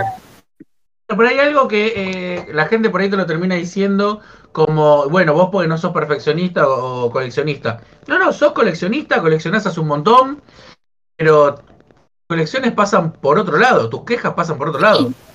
Obvio, o sea, yo empecé, yo realmente empecé a leer lo que es cómic. Yo empecé a leer cómic y no te había cosas que no tenía idea. Y empecé a buscar autores. O sea, yo empecé como mucha gente hace, empecé a, comprar por autor. Había un autor, uy, esto, esto que está re bueno, esto me gusta. Eh, yo creo que uno de los primeros, yo no sé si fue el primero, pero estoy casi, casi seguro que uno de los primeros cómics que leí fue de Vendetta. Me había gustado tanto, pero favorito. tanto. me había encantado tanto que empecé a comprarlo de Alan Moore. Y pero empecé a comprar porque era Alan Moore, no por otra cosa. Y ahí me fui metiendo un poco en lo que es el, el mundo del cómic. Si no, la verdad que empecé con eso y, y empecé por, digamos, como que me interesaban los guiones. Porque yo era, yo so- eh, le- leía mucho, y, pero ahora no tanto, porque un poco medio que lo dejé de lado, pero en algún momento voy a retomar. Me gustan mucho los cuentos y los no- las novelas. Eh, sobre todo los Mm. cuentos, me gustan mucho el libro de cuentos, ese tipo de cosas, cuentos clásicos y eso. Y leí un montón de eso y compraba libros, y compraba muchos libros. Y después me tiré un poco más al cómic, pero digamos, entonces siempre voy por lo que es el guion o por lo que es la letra de, de los trabajos. Y después miraba el arte, por ejemplo. Cosa que acá en el mundo del manga es más común a veces también darle mucha preponderancia a lo que es el arte en el tema del dibujo y eso que qué sé yo, cuando leí, no sé, Sandman, por ejemplo, y algunos autores, la verdad que el, dibujo es bastante tos- tosco, digamos, pero la verdad que no me importó porque yo lo leía desde otro punto de vista de, de- de- de- de leer a Neil Gaiman de su guion, que es fantástico. Entonces como que no, no le di mucha bola a lo que es el dibujo, pero hay mucha gente que le da mucha bola y ese es otro toque me parece, no sé si está más adelante, pero el tema de los dibujos. Dibuja Grant bien, Morrison dibuja le pasa un montón eso, no sé si te, lo, eh, te habrá tocado. Grant Morrison, DC sobre todo, nunca le tocan tan buenos dibujantes. Es un poquito lo que le pasó a Neil Gaiman, Gaiman con Sadman. Sí. Eh, nunca tiene grandes dibujantes, nunca, le pe- nunca están a la altura de la obra, digamos. Eh, caso rápido, uno justo que se completó hace poquito en tres tomos, Animal Man. ¿Cuál es Animal Man? Tiene cover de Brian Boland, que es lo mejor de lo mejor, el dibujante de Killing Shock. Guiones de Grant Morrison, que la rompen, y dibujado por Chas Trug. Si a nadie acá le suena Chas Trug, es porque el tipo hizo eso y desapareció. Creo que está cortando pizza Ubi, está vendiendo panchos en retiro, no sé qué está haciendo ese tipo. Es increíble, es increíble, es increíble el nivel de bajeza del tipo ese. Pero la obra es tan buena, Morrison con el, con el, con la narrativa, con el relato, te lleva tanto que casi no te importa ver esos personajes mal dibujados. Obvio. Obvio, no, no, no. Es Batman como pasa algo que. parecido. Lo de Gaiman está tan lindo, tan bien contado, que está, puede estar dibujado por Germán de Sector. Está bien hecho igual. Sí, obvio. Y después, bueno, qué sé yo, no sé. Después, ten- de- después tenés, qué sé yo, obertura. La parte de obertura que eh, Bueno, la dibujó Williams III, que bueno, que es un dibujante Sí, sí. la puta madre, dibujó Prometea. Otro nivel. otro nivel completamente. Por fin Gaiman tiene un igual en el dibujo. Claro, claro, es otro nivel, pero realmente a veces como que uno pasa largo ese tipo de cosas en lo que el cómic porque te puede tocar cualquier dibujante y, en general lo no es como el manga que en general son los eh, los digamos, los mangakas dibujan y, y escriben sus guiones. En general siempre el dibujante por lo general hay casos obviamente que dibujan y, y escriben guiones pero por lo general son el guionista por un lado y el dibujante el portadista el colorista o sea tenés distintas etapas digamos. Sí. Un montón. así que bueno eh, bueno seguimos entonces Dale, dale. Eh, Dale. estábamos por eh, El 8. de las hojas, ahora. ¿cierto? Bueno, el punto 7 entonces es la ansiedad porque No, no, me no. llegó. Bueno, este es ideal Es- para Germán. Ansiedad porque me llegó un poco golpeado el tomo. ¡Ah! Ese es, es un gran dolor de cabeza por lo general. Claro, ejemplo como el que di yo de Death Note. Claro. Es como capaz que algún, algún boludo quiso hacer el corazoncito y se partió ahí. Qué se me queja siempre. Siempre es el primero. ¿Eh? Lo mira con lupa. Hace video, me escracha. Primero. ¿Quién? No. Tendría que estar eh, tendría que estar Santi acá, la verdad, para. Uh, le encanta todo eso, Santi. Estaría re enojado. Especialista. La verdad es que compra, mirá que compramos material para embalar eh, los. ¿Cómo llaman esos? Eh, los, que, los globitos que explotan. Sí, esas, esas Ah, bueno, las burbujitas esas. La burbuja. ¿Papel eh, burbuja papel, eh, o no? ¿Eh? Bolsa bur- papel burbuja, bolsa burbuja, algo así llama. Bueno, esos, de pluribol, no sé, eso. Eh, Cartoncitos, eh, cositos de tergopol, todo para que vaya lo más apretada posible. La caja, después la caja encima compramos, eh, no solamente son cajas del supermercado, ¿no? O sea, compramos cajas, se embalan todas con cinta scotch alrededor para que si hay agua no pase una gotita. Pero claro, obviamente, vos después mirás en el correo, cuando vos les llevás la caja, el del correo mismo, ya cuando te la agarra, ya la revolvió, enfrente tuyo. Imaginate lo que hacen cuando vos no estás viendo. Esas cajas tienen más, más pateadas que los tomos de Oberto, más o menos. Eh, no sé si hacen campeonatos, practican super tiros, no sé cómo hacen. Por ejemplo, no, no, no usa las manos, usa los ¿Viste ¿Cómo dejan los los paquetes los, correo. diferentes transportistas? Que tipo, uno te lo Sí. deja, te, te pide perdón, otro te lo patea. No, pero si ya, o sea, vos estás en el mostrador, estás entregando la caja y el chabón de la caja ya la revoleó al piso enfrente tuyo y ya está, negro. Ya, ya no me quiero imaginar. A mí me ha pasado Claro, ponele, no, que me no. han devuelto, me han devuelto envíos que por ahí no encontraron la dirección o no fueron porque el barrio era feo. ¿Por qué motivo? O sea, el cliente no llegó a recibir el paquete y me devolvieron el paquete así cerrado. Y el paquete me vino pero destroy, ¿eh? Abierto, medio carajeado, escupido, no sé, decís, eso que no le llegó hasta el cliente, ¿cómo mierda pasó que fue y volvió? Está así, eh, como si lo hubiese agarrado un, un castor, ¿viste? Un castor y lo hubiese rasguñado, no sé. Pinche, ahora que están de moda Un carpincho. Peleó con un carpincho, claro, pasó por el Nordelta, se peleó con un carpincho y volvió. No, Claro, no, vos después mirás el vehículo y decís, che, te habrá volcado que está tan golpeado el paquete. Lo llevaron a patadas. La verdad que sí, Sí. hay muchos que. ahí Ese también es otro como el de las transparencias. Un poquito lo entiendo. Si vos sos del interior y ya tenés que comerte el garrón de no te va a llegar ese viernes y encima después te llega el miércoles y te llega medio golpeado y no está bueno. No está bueno. Sí, obvio. A mí, Pero a mí hasta ahora nunca me pasó, la verdad, siempre me llegó todo de 10, pero mal, de 10, un espectáculo. Y una vez me llegó, era un tomo de Batwoman, era una un recopilatorio, pero era, era un tomo que era, había, que había conseguido, era este, era una edición española que no se conseguía más, o sea que había muy poco dando vuelta y bueno, ya está, era un golpecito, era un tomo de tapadura y abajo eh, lo que es el lomo tenía como un golpe, pero que se había arrugado a penita, porque el tomo era tapadura y no y nada más, o sea, era una pelotudez. Y Eh. dije, bueno, ya está, digamos, el, via- el viaje fue duro y... No era, no era por el coso, me parece que no era por el... No, no fue por el envío, venía de antes Pero ya. ahí donde hay que Claro. aprender a diferenciar. Una cosa es que el tomo que salió este viernes te llegue eh, golpeado, lastimado, lo que sea, y otra cosa es que estés comprando un saldo o algo que no existe más, no sé, Fuji Yugi, Descatalogado. algo descatalogado de Manga Line, ¿no? Eh, Claro, y es un saldo y tiene precio de saldo, ¿eh? aparte. Nos pasó con Santuario, nos pasó con, no sé, un montón de cosas, Hiroshima, un montón de cosas que estaban a precio regaladísimo, formato gigante, doble, lo que sea, estaban, no sé, 300 pesos cada tomo, 1000 pesos cada tomo, lo que sea. Estaban regalados y por ahí te decían, no, mirá, eh, no hay una posibilidad de cambiarlo porque este vino, no existe más, la editorial no existe más en España.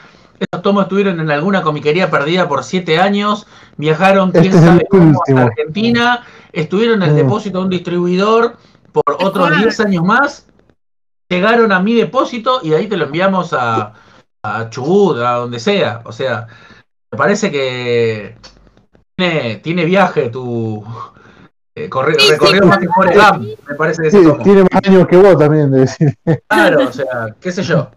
No, eh, lo compraste a precio de saldo, eso es lo que decía, ¿no? Al principio de cuánto pagás por lo que decís. Y vos vas a comer así a la vaca Puerto Madero, y bueno, estás pagando, qué sé yo, tres mil pesos el plato, sí, obviamente. Eh, puedes exigir lo que sea. Si estás cortando, si estás comiendo en Ugis, estás pagando la pizza, no sé cuánto sale en Ugis, 500 pesos, 200 pesos. Y eh, hay que bajar un poco la exigencia. Creo que es eso un poco. Entender y saber mapear la realidad en la que estás. Si estoy pagando por un tomo de Ibrea 495 pesos, que hace un año y medio no aumentan, perdonale algunas cosas. Perdonale que justo, no sé, se corrió un poquito esto, la cover está medio así. Perdonale.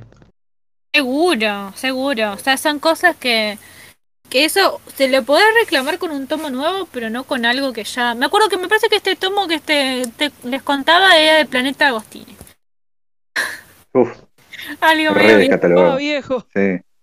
re viejo, pero bueno, viste que ya está, son esas cosas que bueno, que hay que aprender a aceptar el paso del tiempo también y aprender a aceptar que también te puede pasar que en tu casa, bueno, se te caiga, que se te golpee, qué sé yo, y bueno, cosas que pasan, ¿no? o por ejemplo que las hojas con el tiempo se vayan poniendo en alguno, depende de la Claro. calidad, que se pone amarilla. Compré, Clama la compré nación tomo, de los tomos de costo, los tomos de esa tapa durita chiquititos azules que venían en la nación hace 1500 millones de años, que venía, que son 20 tomos, se pone, están poniendo amarilla en, los- en todos los bordes y sí. claro, yo compré el tomo 1 de Vagabond y el pibe me dijo, che, mirá, tiene un poquito de humedad la, la hoja acá, dice que un manchón que tiene, ¿viste? No pasa nada, le digo. El tomo 1 no lo consigo en otro lado, le digo yo que sepa. Sí. ¿viste? Y lo compré hace un año y pico. Ahí lo tengo todavía. Y es una manchita, una boludez, ¿entendés? Que no me molesta, porque ni siquiera la lectura molesta. Es cuando vos mirás el tomo cerrado, o sea, abierto no, no tiene adentro. ¿Entendés? Una joyita. Algún día voy a completar. A mí el tomo 17, en un momento, el de Slam Dunk, de la edición Kansenman, que no lo conseguía por ningún lado hasta que lo conseguí, no, no me acuerdo ni dónde lo conseguí. Me habían mostrado, me habían sacado una foto, todo. Obviamente, el lomo, ustedes lo vieron, se lo mandé un montón de veces a ustedes. El lomo está corrido, corrí un poco. Ya, no yo tengo, el, yo tengo el tomo 11 que vino fallado. Eh, dámelo igual, le digo al chabón, no, si no lo voy a conseguir, le digo yo, ¿viste? Bueno, Sí, ahora obvio. sí lo puedo ya conseguir. Pero en su momento no lo conseguía, Sí. el que está allí tirando, ¿viste? Y lo tengo ahí, que le faltan ocho páginas que, que justo están en blanco, ¿viste? Pero ya no me importa. Yo lo tengo y tengo todo lo otro, tengo no, no está mal ninguna página color. Si yo tengo la Tankobon, estoy completando la Kansenman y estoy empezando la primera, no me hace nada que un tomo de la Kansenman tenga alguna hoja en blanco, no me voy a morir. No, por supuesto No que son no. esenciales.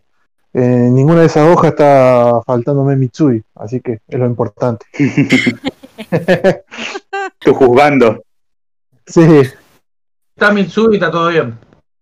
Exacto, No importa. eso, que falten todas las hojas. Mientras que Sí, sí, aparezca no Mitsui. importa. Sí, ¿quiénes son los demás? Nadie. Vamos a ver el siguiente punto, ¿no? Es medio Controversial. Sí, totalmente. Yo pensé lo mismo, Ronit.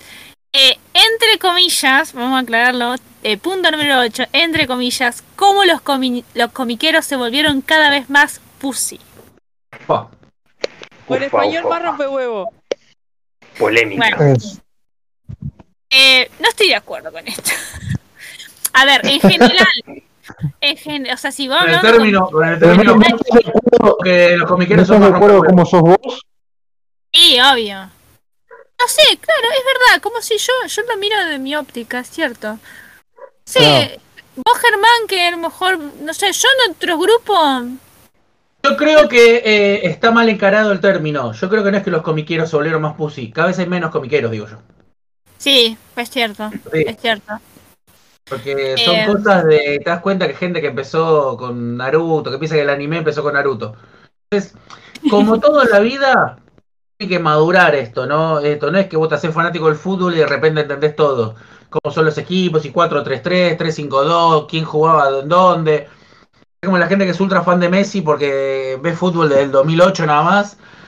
Hay cosas que tiene que madurar. Sea fan de lo que sea, sea fan de, la, de coleccionar latita de coca, estampillas, eh, anime, manga, libros de Harry Potter o de Agatha Christie. Todo tiene su, su maduración y me parece que eh, no puede ser que un día al otro empezás a ver tres películas y reconoces a Truffaut y ya de repente sos cinéfilo. ¿No? Viste alguna película media vieja y de repente ya sos el fanático del séptimo arte.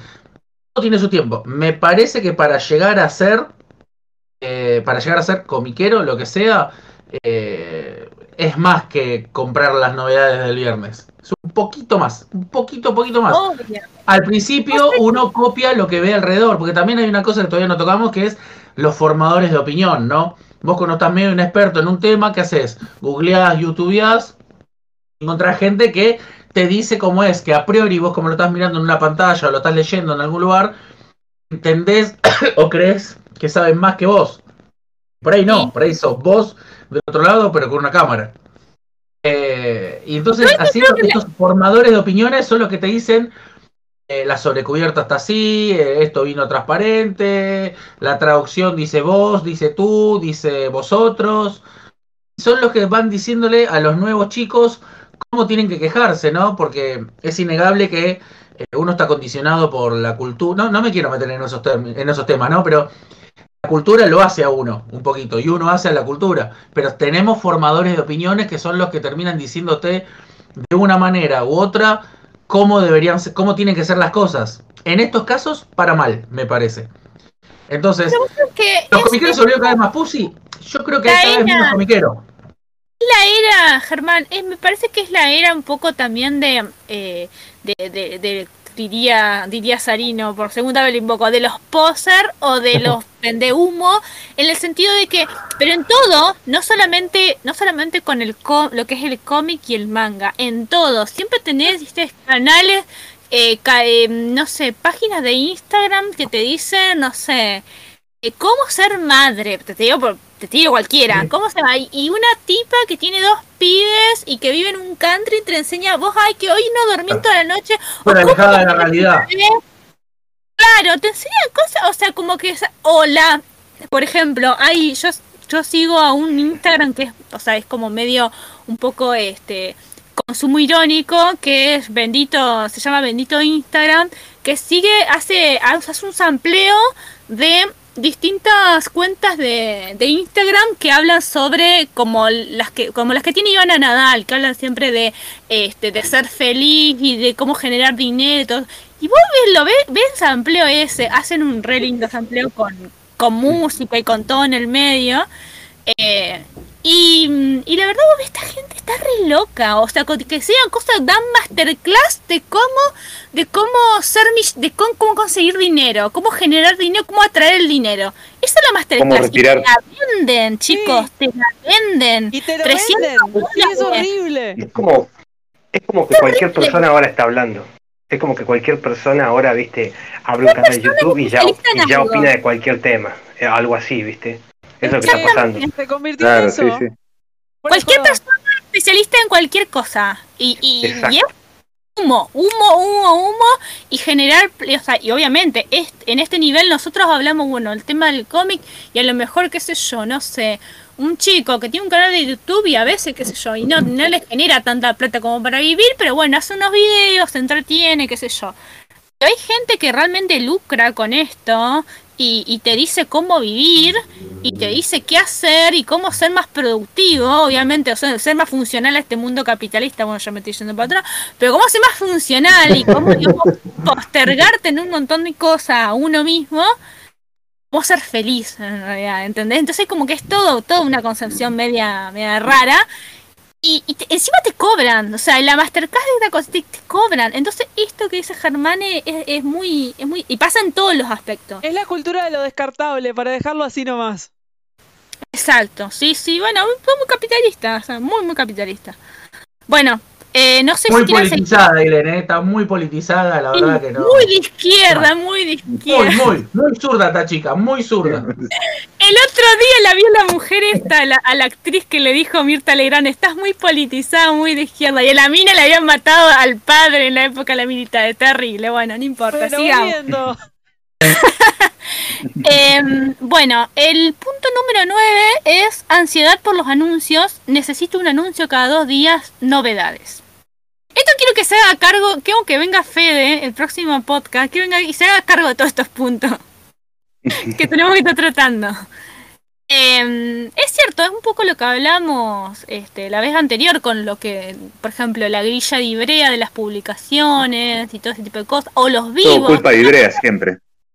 No, no, no, puta Ibrea, pero... No, es la de ¿Qué? quiero tener un manga de esto, te lo dan. Quiero tener un manga de esto, pero ya te lo dimos. No me importa, quiero más mangas. Lo lanzamos, quiero más mangas. Y no lo compra. El tema de las no- bueno, el tema de las novedades, no lo compra, eso es lo peor. Sí.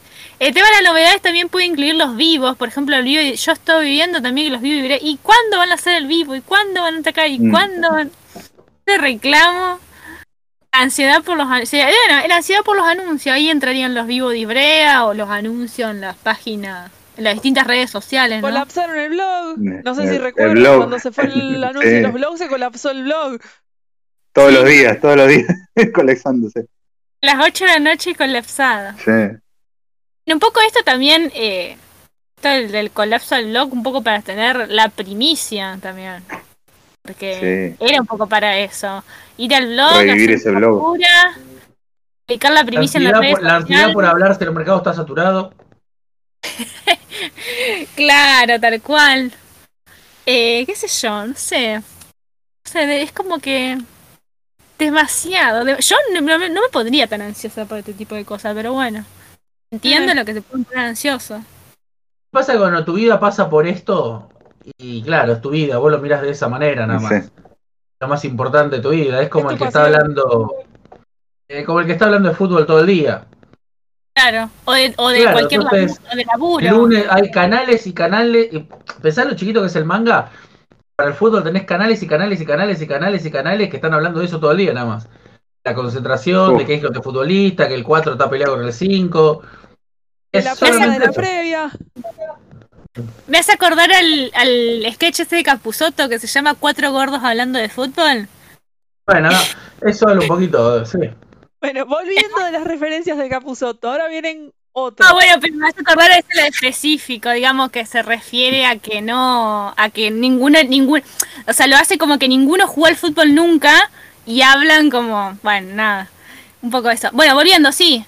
Eh, número 10, ansiedad porque la traducción no, no coincide con el fansub. Está, dice, está muy ne Está muy negro cabeza, onda. ¿Qué hace vos, muñeco? Y Bueno, eh, con el, ay, no, no lo voy a comprar porque la traducción está muy negro cabeza. No, acá hay, acá me parece que, sí, ah, no sé, me parece que se está refiriendo a lo que es el- la, la edición, digamos, del manga, de que coincida justamente con los subtítulos de las series, digamos, de, la, de las series de los animes. Este lo puedo explicar yo.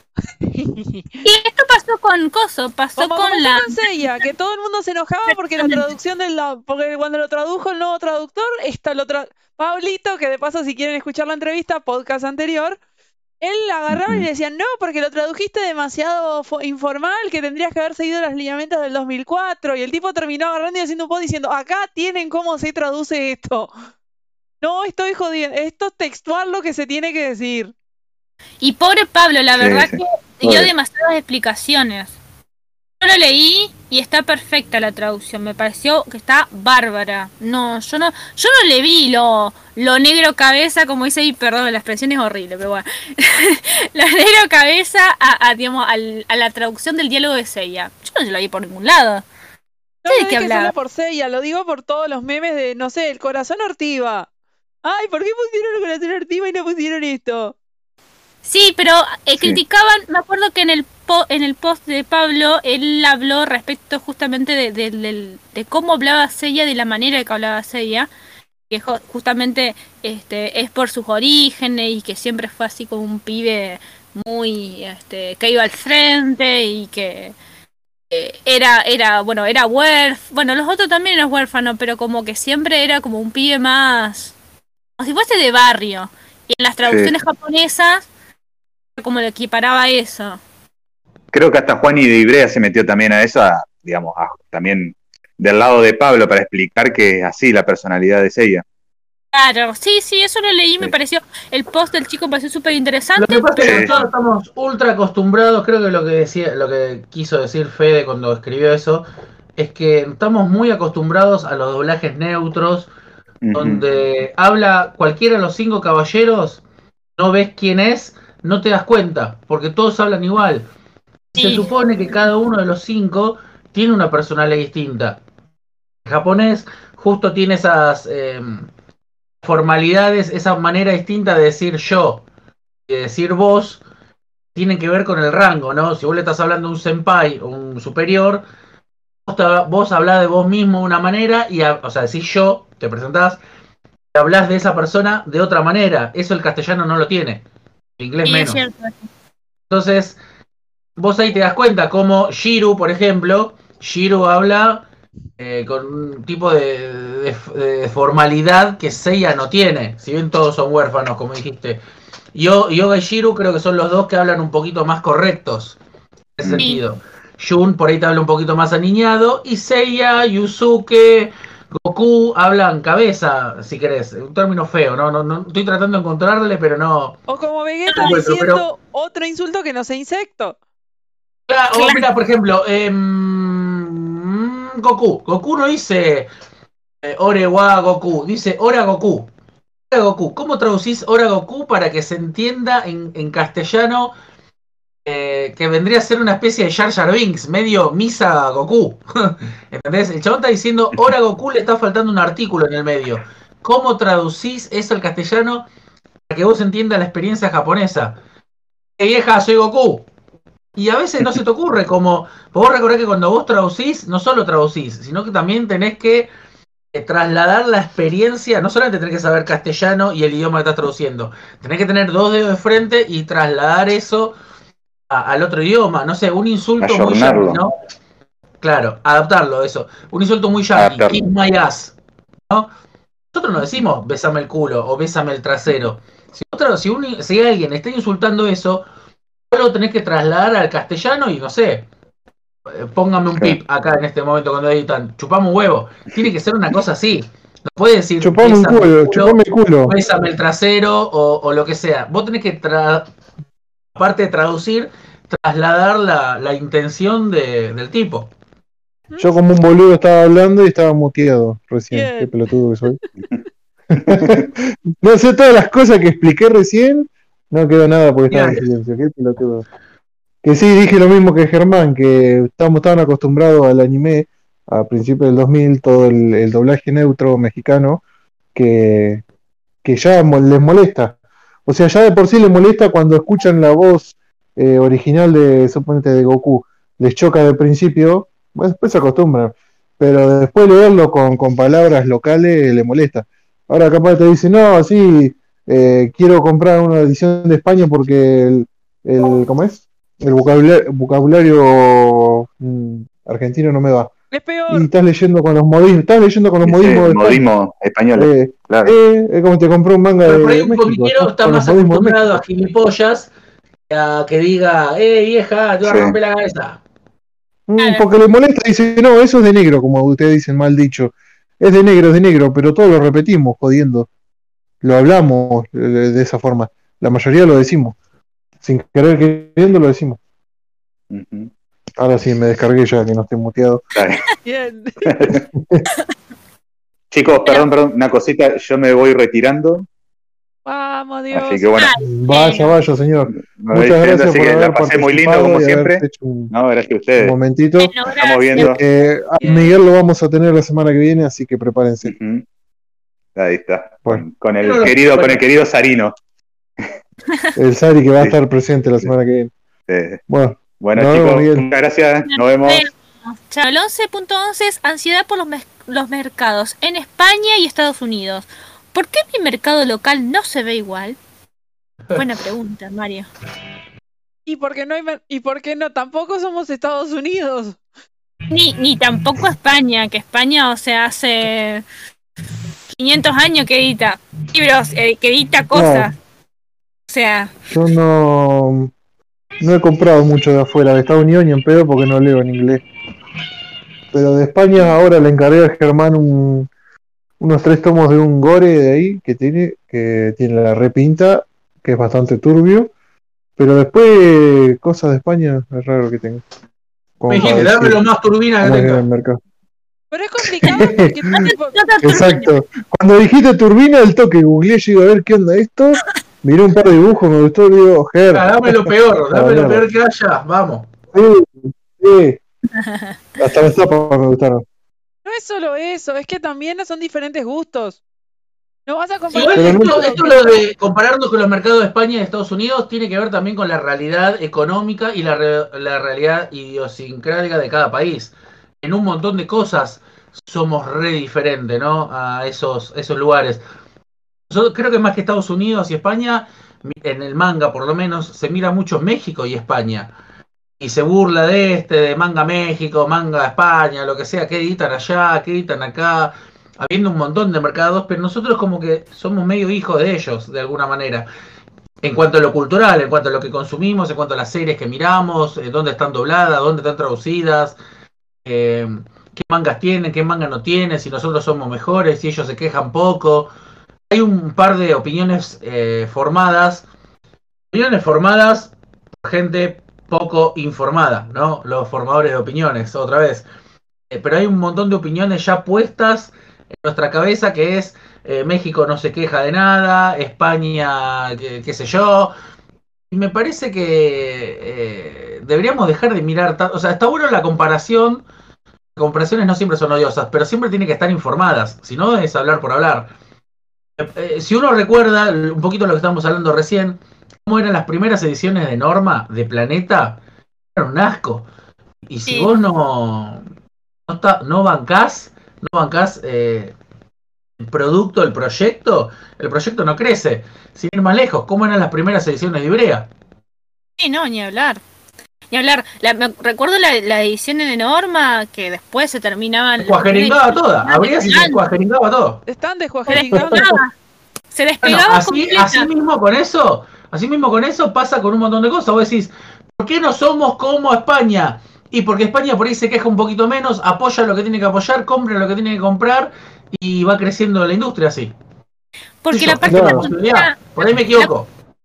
Cuando acá venían los tancos espejados, allá venían con sobrecubierta. Pasa que la cultura editorial de España, o sea, nos lleva años luz, chicos. O sea, Sí. España viene editando hace muchísimos, muchísimos años y son, digamos, como que México, México tiene una cultura comiquera que nos da 19 vueltas. También, y aparte, por ejemplo, bueno, con el tema del, del anime y los subtítulos también, digamos, eh, México creó un mercado de los doblajes. Obviamente nosotros no, no, no, no, lo tenemos, no tenemos esa costumbre, o sea, consumimos justamente el español latino, o sea, que en realidad es mexicano, entre comillas. Pero realmente ellos hicieron una industria, así como lo hizo, en su momento España, que venían todos lo- los subtítulos de, ¿cómo se llama? De, de todo, no solamente obviamente de anime, ese tipo de cosas, de películas, de todo, o sea, de ponerte duro de matar uno la jungla de cristal y en adelante, ¿eh? o sea, te traducían todo, eso porque tienen, yo creo que era en su momento Aún porque sin- aún, tipo, vos le pones una película subtitulada en inglés, no te va ni el perro a verla. Pero porque es una la cultura justamente de proteger el tema de los dobladores allá en, por ejemplo, en España. Ellos me creo que tienen una una ley, si no mal no me equivoco, una ley creo que creo que es de la época de Franco, hace mil años, que justamente obliga a traducir todo, o sea, todo. Pero cuando digo todo es todo, o sea, todo. Este, por ejemplo, bueno, qué sé yo, no sé, a Wolverine es, lo es, ¿no, chico? Eh, Es todo, traducen todo, o sea, doblan todo al, al español. Entonces también es un poco lo que dice Germán, es un poco cultural y un poco también el, justamente, el sostener en el caso del doblaje, este, de, de las películas, de, de hacer el doblaje, de también darle trabajo a, a la gente, a los, a los actores de doblaje, que para, para ellos es un, es un mercado y una fuente de laburo y es bastante importante, tanto, justamente, tanto en España como en México. O sea, ya ahí partís de otra cosa. Eso nomás quería decir. Buen descargo. Eh, bueno, ¿quieren que sigamos? No sé si alguien tiene favor. algo más para aportar sobre Yo este punto. No. Bueno, buenísimo. Eh, seguimos con el punto número 12, que es ansiedad porque la edición local no es super deluxe con tapadura. Que después no podemos comprar. Sí. Claro, Sí. totalmente. Que después se quejan, porque ya se quejan de los precios actuales. Imagínate un tapadura. Chao. Y No, obvio, obvio, no, ni hablar. Eh, no, no, imposible. Si alguien, si se ya se están quejando de los precios, que aumentan, que no aumentan, que esto, que aquello, imposible si alguien va a una librería y un tapa- una cosa tapadura, o sea, un- una edición tapadura. Es muchísimo más caro. No, es la. Yo creo que va por el lado de. Ay, ¿por qué mi edición no es como la edición que me sale en Polonia, que es con tapadura, o la edición que me sale en tal lado? Y porque es lo que podés marcar en el mercado. ¿No? ¿Y por qué? Porque si lo harías acá sí, no te lo compran tampoco. O sea, porque es muy caro. O sea, porque ni siquiera saben cuánto sale la edición de Polonia, ponele, me parece a mí. O sea, sé yo, no sé. eh, una comparativa interesante es, este, por ejemplo, que vayan a ver los cómics de las colecciones de SC España, de los cómics, por ejemplo. Las colecciones de las recopilaciones de tapadura. Vayan a ver, la, la que me, la, la, la más, más barata no baja de. Bueno, hay alguna, tenés alguna de entre 15 y 20 euros. ¿Quién paga 15 y 20 euros? Y la más cara están arriba de 40 euros. Y, o sea, y son ediciones en las cuales en la tapa viene el precio porque no se, o sea, obviamente no se modifica eso. O sea, ya, ah, ya no, no modifican precio como acá. Por el tema de que no tienen tantos problemas de inflación, digamos. No tienen prácticamente problemas de inflación. Pero bueno, la, el, viene no viene 70 años peronismo que tenemos nosotros. Nos hace tan mal. sí, puede ser. Perdón. Bueno, la cuestión es que es eso, o sea, viene en la edición grabado, la, la edición viene grabado el precio, el precio en euros, chicos. Entonces, eh, que saquen cálculos, me gustaría que también saquen cálculos, cuánto, o sea, cuánto sería al, al euro oficial o al dólar oficial una No, edición no, de no esas. lo podremos pagar directamente. Que no, No se podría pagar. que no. Que ¿Tan caro sería que? ¿Sí? Mirá, o sea, saldría una Pero vos onda de 8 fíjate, eh, vos fíjate directamente. eh, cualquier, cualquier listado de manga sale. ¿Cuánto sale un manga ya? 8 euros. Calcular el euro, 8 euros por el euro oficial. Siquiera te digo un euro blue. Un euro oficial y fíjate cuánto debería salir Claro. un manga. Te lo digo en pesos uruguayos que es por dos, para que tengas una idea. Eh, un manga acá de argentinos, un manga acá de en euros sale 9.90 un simple, que serían 2.000 argentinos. acá Un tanco normal, no te estoy hablando de nada lujoso. Un, un tanco, Un tanco, sí. ejemplo, bueno, el pagué euro, 1700 el tanco 30 de la tanco Bundesländer. El euro precio de hoy, bueno, en realidad la cotización que cerró el viernes, obvio, eh, 113 pesos con 63, un euro. O sea que 113 con 63, ponle 114, multiplicarlo por 20. Y es un número. Complicado. Eh, para un solo tomo capaz que no, pero para una colección sí.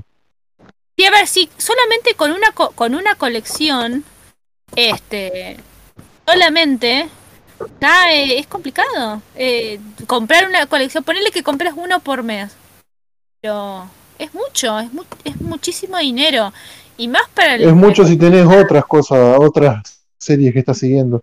Y aunque tengas No, Porque si vos decís, bueno, un me interesa una sola, la careteás, pero si tenés varias, por más que sea una de afuera y varias de acá, se te hacen una platita. Sí, no, Imagínate eh. que por una, una, con un tomo de allá son cuatro de acá, cuatro comunes de acá. Entonces, ahí está el tema. Y yo estoy calculando, por ejemplo, eh, 20 euros serían 2.280 pesos.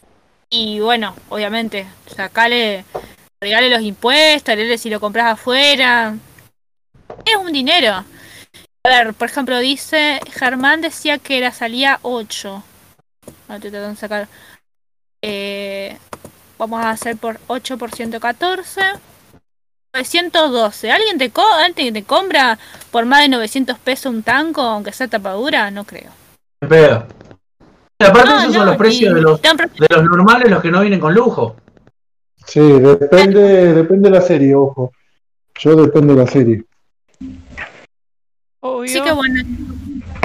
No, no, no hay, no. Esto, o sea, es inviable. Esto, la, esta ciudad es inviable económicamente, digamos.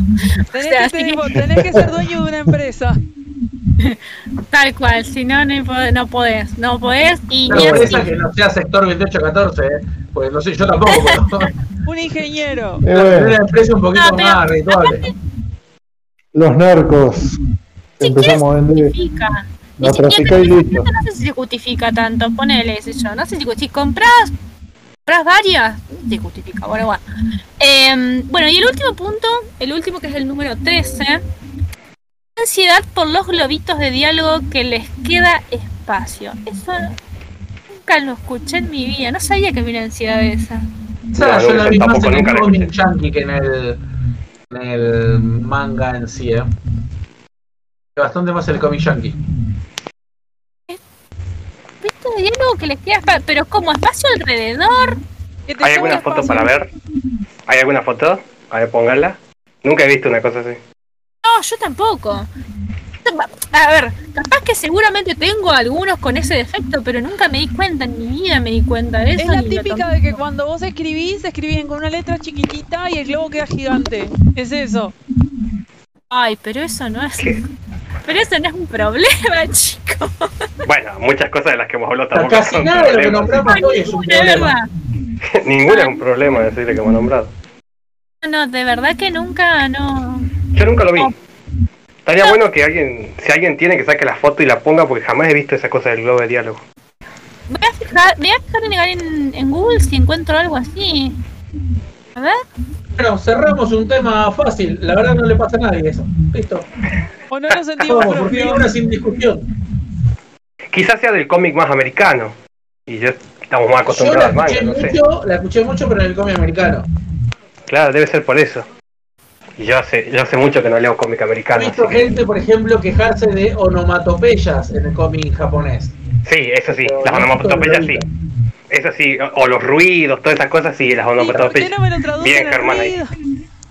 Eso, la traducción del ruido. Más que lo del globito, más que lo del globo, creo que sería lo de la, lo de la onomatopeya del ruido, de los golpes y todo eso. Eso sí lo leí. Claro, eso sí. Es así. No querés que te el y todas esas cosas. Que sí me molestó, perdón, lo que sí me molestó era la edición esa que habían sacado. Era, me parece que la- el, el de mm, Green Lantern de Grant Morrison que sacó OVNI, que le habían tenía cuatro o cinco globos, eh, que justamente era por una. Ah, pero ahí es un problema, ahí es un problema de que se olvidaron de poner los diálogos. Bueno, claro, eso sí, y que, ¿sabes lo, que- ¿sabes lo que me molestó? Que te lo quieran, o sea, obviamente, le eh, que te den el sticker y que lo quieran arreglar con un póster. O sea, a ver, yo entiendo, yo entiendo de todo corazón que les puede pasar que, qué sé yo, y que a lo mejor hicieron una tirada súper grande de esos tomos y, bueno, y los tienen que vender y los quieren arreglar de alguna manera, qué sé yo, pero la verdad que, no sé, a mí eso, de última decime no, no sé, disculpate, qué sé yo, y bueno, les damos los sticker. O sea, yo a mí no me pero que te traten de convencer con el tema de, de, de- te damos un póster por el, ay no, me pareció feo, no me gustó. No. Eso, eso en particular, es más, yo todavía no me lo compré a ese, porque, porque ¿Estás me dio tanta la reedición? Sí, sí. eh, estoy, es más, lo tengo que, todavía lo tengo que encargar ni siquiera, no, no, no, lo averigüé. O sea, en su momento me lo quería, me encantaba, cuando, y cuando vi esto yo dije, no puede ser. Pero me molestó más, no, no el globo vacío, no me molestó tanto eso, sino la actitud de, te doy un póster y conformate con eso y, yo, no sé, no sé, me sonó raro. Por ahí la gente del cómic no le gusta lo del póster, a la gente del manga eh, creo que se conforma con un póster. Sí, con un póster tipo hacen Claro. reverencia. Sí, sí, es- es- Distintos públicos. Sí, eh, eso es lo único que me molestó respecto de, bueno, de, de esos... Y es lo único que vi, ¿no? lo de lo otro, lo de que es muy... Capaz que lo chi- más chiquita la, la tipografía del... O sea, la, el, am- no la tipografía, el coso, el... ¿Cómo se llama? Este... Fuente, eh, que el globo, eso no... Mientras se lea, está todo bien. Así que bueno, eh, bueno, esos son todos los puntos que, que tenemos, que tratamos y que tenemos para tratar. No sé si que alguno quiere agregar algo más, algún to algún toque mal dicho, pero Creo que se tocó bastante, creo que se tocaron bastantes cosas. Como habló de Sí. todo. yo creo que tocamos bastante redondeado. Sí. Es que en realidad esto, esto debería cerrarse si hubiese una de esas personas acá y hacer un mea culpa y decir, mira, la verdad que eh, voy a intentar mejorar, voy a tomarme mi coleccionismo de una forma más madura y responsable. Que lo hagamos nosotros mirándolo desde afuera eh, eh, es, es un poquito como lo que vos decías de la chica que te enseña a vivir desde, desde Tigre. Creo que ninguno de nosotros tiene problemas serios de esos como para decir, no, mirá, la verdad que ahora que estamos en una reunión de alcohólicos anónimos y estamos exponiendo nuestros problemas, voy a cambiar. Justo ninguno de nosotros, me parece, eh, por ahí sí los tenemos, pero me parece que justo Bueno. no. Bueno. Igual de todas de todas formas, ¿cómo se llama? Creo que si alguien escucha todo este post va a reflexionar un poco, me imagino, después de todas las No, yo digo como para que nosotros hagamos una reflexión final. Ah, no, No, no, bueno, lo que se lo que se podría decir es que no hay que hay que intentar no tener no quedar atrapado, digamos, en eso en, esto- en estos vicios, en estos vicios No, no, de lo que interesante de esto es disfrutar y si hay algo que te impide disfrutar, disfru- disfrutar, porque esto es medio japonés, eh, si, si te impide ser feliz y saca, seguir adelante. Seguí adelante, totalmente, superalo y sé feliz y disfrutar esto que es hermoso. oh, obviamente hay que disfrutar del Lo más arte, importante todo. Por supuesto, totalmente. Esta es una charla más de todo para concientizar un poco y darnos cuenta, porque a veces nosotros decimos, uy, esto, que, que qué sé yo, que está doblado, que, que las hojas te aparecen, bueno, lo de las hojas es de- los menos, digamos, que lo más justificado, como decía Germán. Pero por ejemplo, los otros TOC que no tienen por ahí algún sentido, son medio irracionales, es un poco para que nos detengamos a pensar realmente qué está, cuál es la prioridad. Si la prioridad es la edición, si es el, qué sé yo, el, el póster o, el, o la el marcador, o si es la, la, la postal, o si es realmente el manga y si es realmente la historia. Es un poco para entender que va por otro lado. O sea, que eh, a veces cuando, o sea, si nos ponemos a leer bien, o sea, nos metemos, nos enganchamos con la historia, ya lo demás pasa a un segundo plano. Y eso es lo que tiene que pasar, porque en realidad justamente somos lectores y, y- vamos por eso, o sea, vamos enfocados a lo que lo que el, el autor escribió, al dibujo también si querés, al arte, porque me parece que también es muy importante. Eh, sobre todo en el manga me parece que es bastante importante, ya que tenemos, no es como el cómic que a lo mejor es, bueno, es, es una hoja distinta, es a colores, es otra cosa distinta. En el manga ya, ya que sea blanco y negro, a veces es más importante un poco más el tema del, del dibujo, entonces enfocar a eso y hacer como una especie de, no sé, o sea, concientización para, para los que nos escuchan y para nosotros mismos también a veces cuando decimos, uh, me vino con tal cosa, y digamos, bueno, para, a ver, ¿me voy a comprar el, com- el cómic o el, o, el, o el manga para leerlo o, o para qué? ¿O por el póster, por el pin, por el señalador, para qué? Ahí nos vamos a dar cuenta cuál, cuál, cuál es lo, lo importante, cuáles son las verdaderas cosas, o sea, cuál es el valor de leer un manga, que lo que estamos, le- o sea, que estamos leyendo, que lo importante es leer, básicamente. Así que nada, eso. Claro. Dale, por supuesto. A mí me parece que como eslogan, lo importante es leer, creo que ahí cierra bonito. Totalmente. Eh, Lo más importante. lean Espectacular. más y dejen de mirar accesorios. Eso. Claro. Lean más, Bueno. critiquen menos. Compren Loki por el pin de Loki. Ah. Aunque yo lo voy a llevar para la, vota- para la votación. A la votación de la, la elección legislativa me voy a cazar el pin de Loki. Y cuando me agarren en la puerta me dicen, no, pero yo, Loki, este es un personaje imaginario. Yo vine a votar a Loki. Vine a votar a Loki. Así que bueno, bueno, este, este es el final del podcast. no Candidato sé, Loki a esta altura del partido. Tal vez, y es como, bueno, es, lo compara un poco con, no sé si se lo compara con, con Trump, pero está ahí cerca, me parece. No lo leí todavía, ya no lo leí, ya, ya lo voy a agarrar.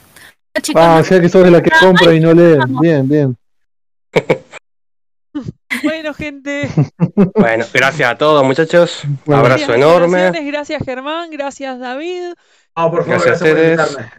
Gracias a totales. y gracias a Miguel que se tuvo que ir antes. Y bueno, Sí, Un capo. esto fue el Sucucho Comiquero, versión 43. Síganos en redes sociales y escúchenos. Beso. Chau. Bye adiós. bye.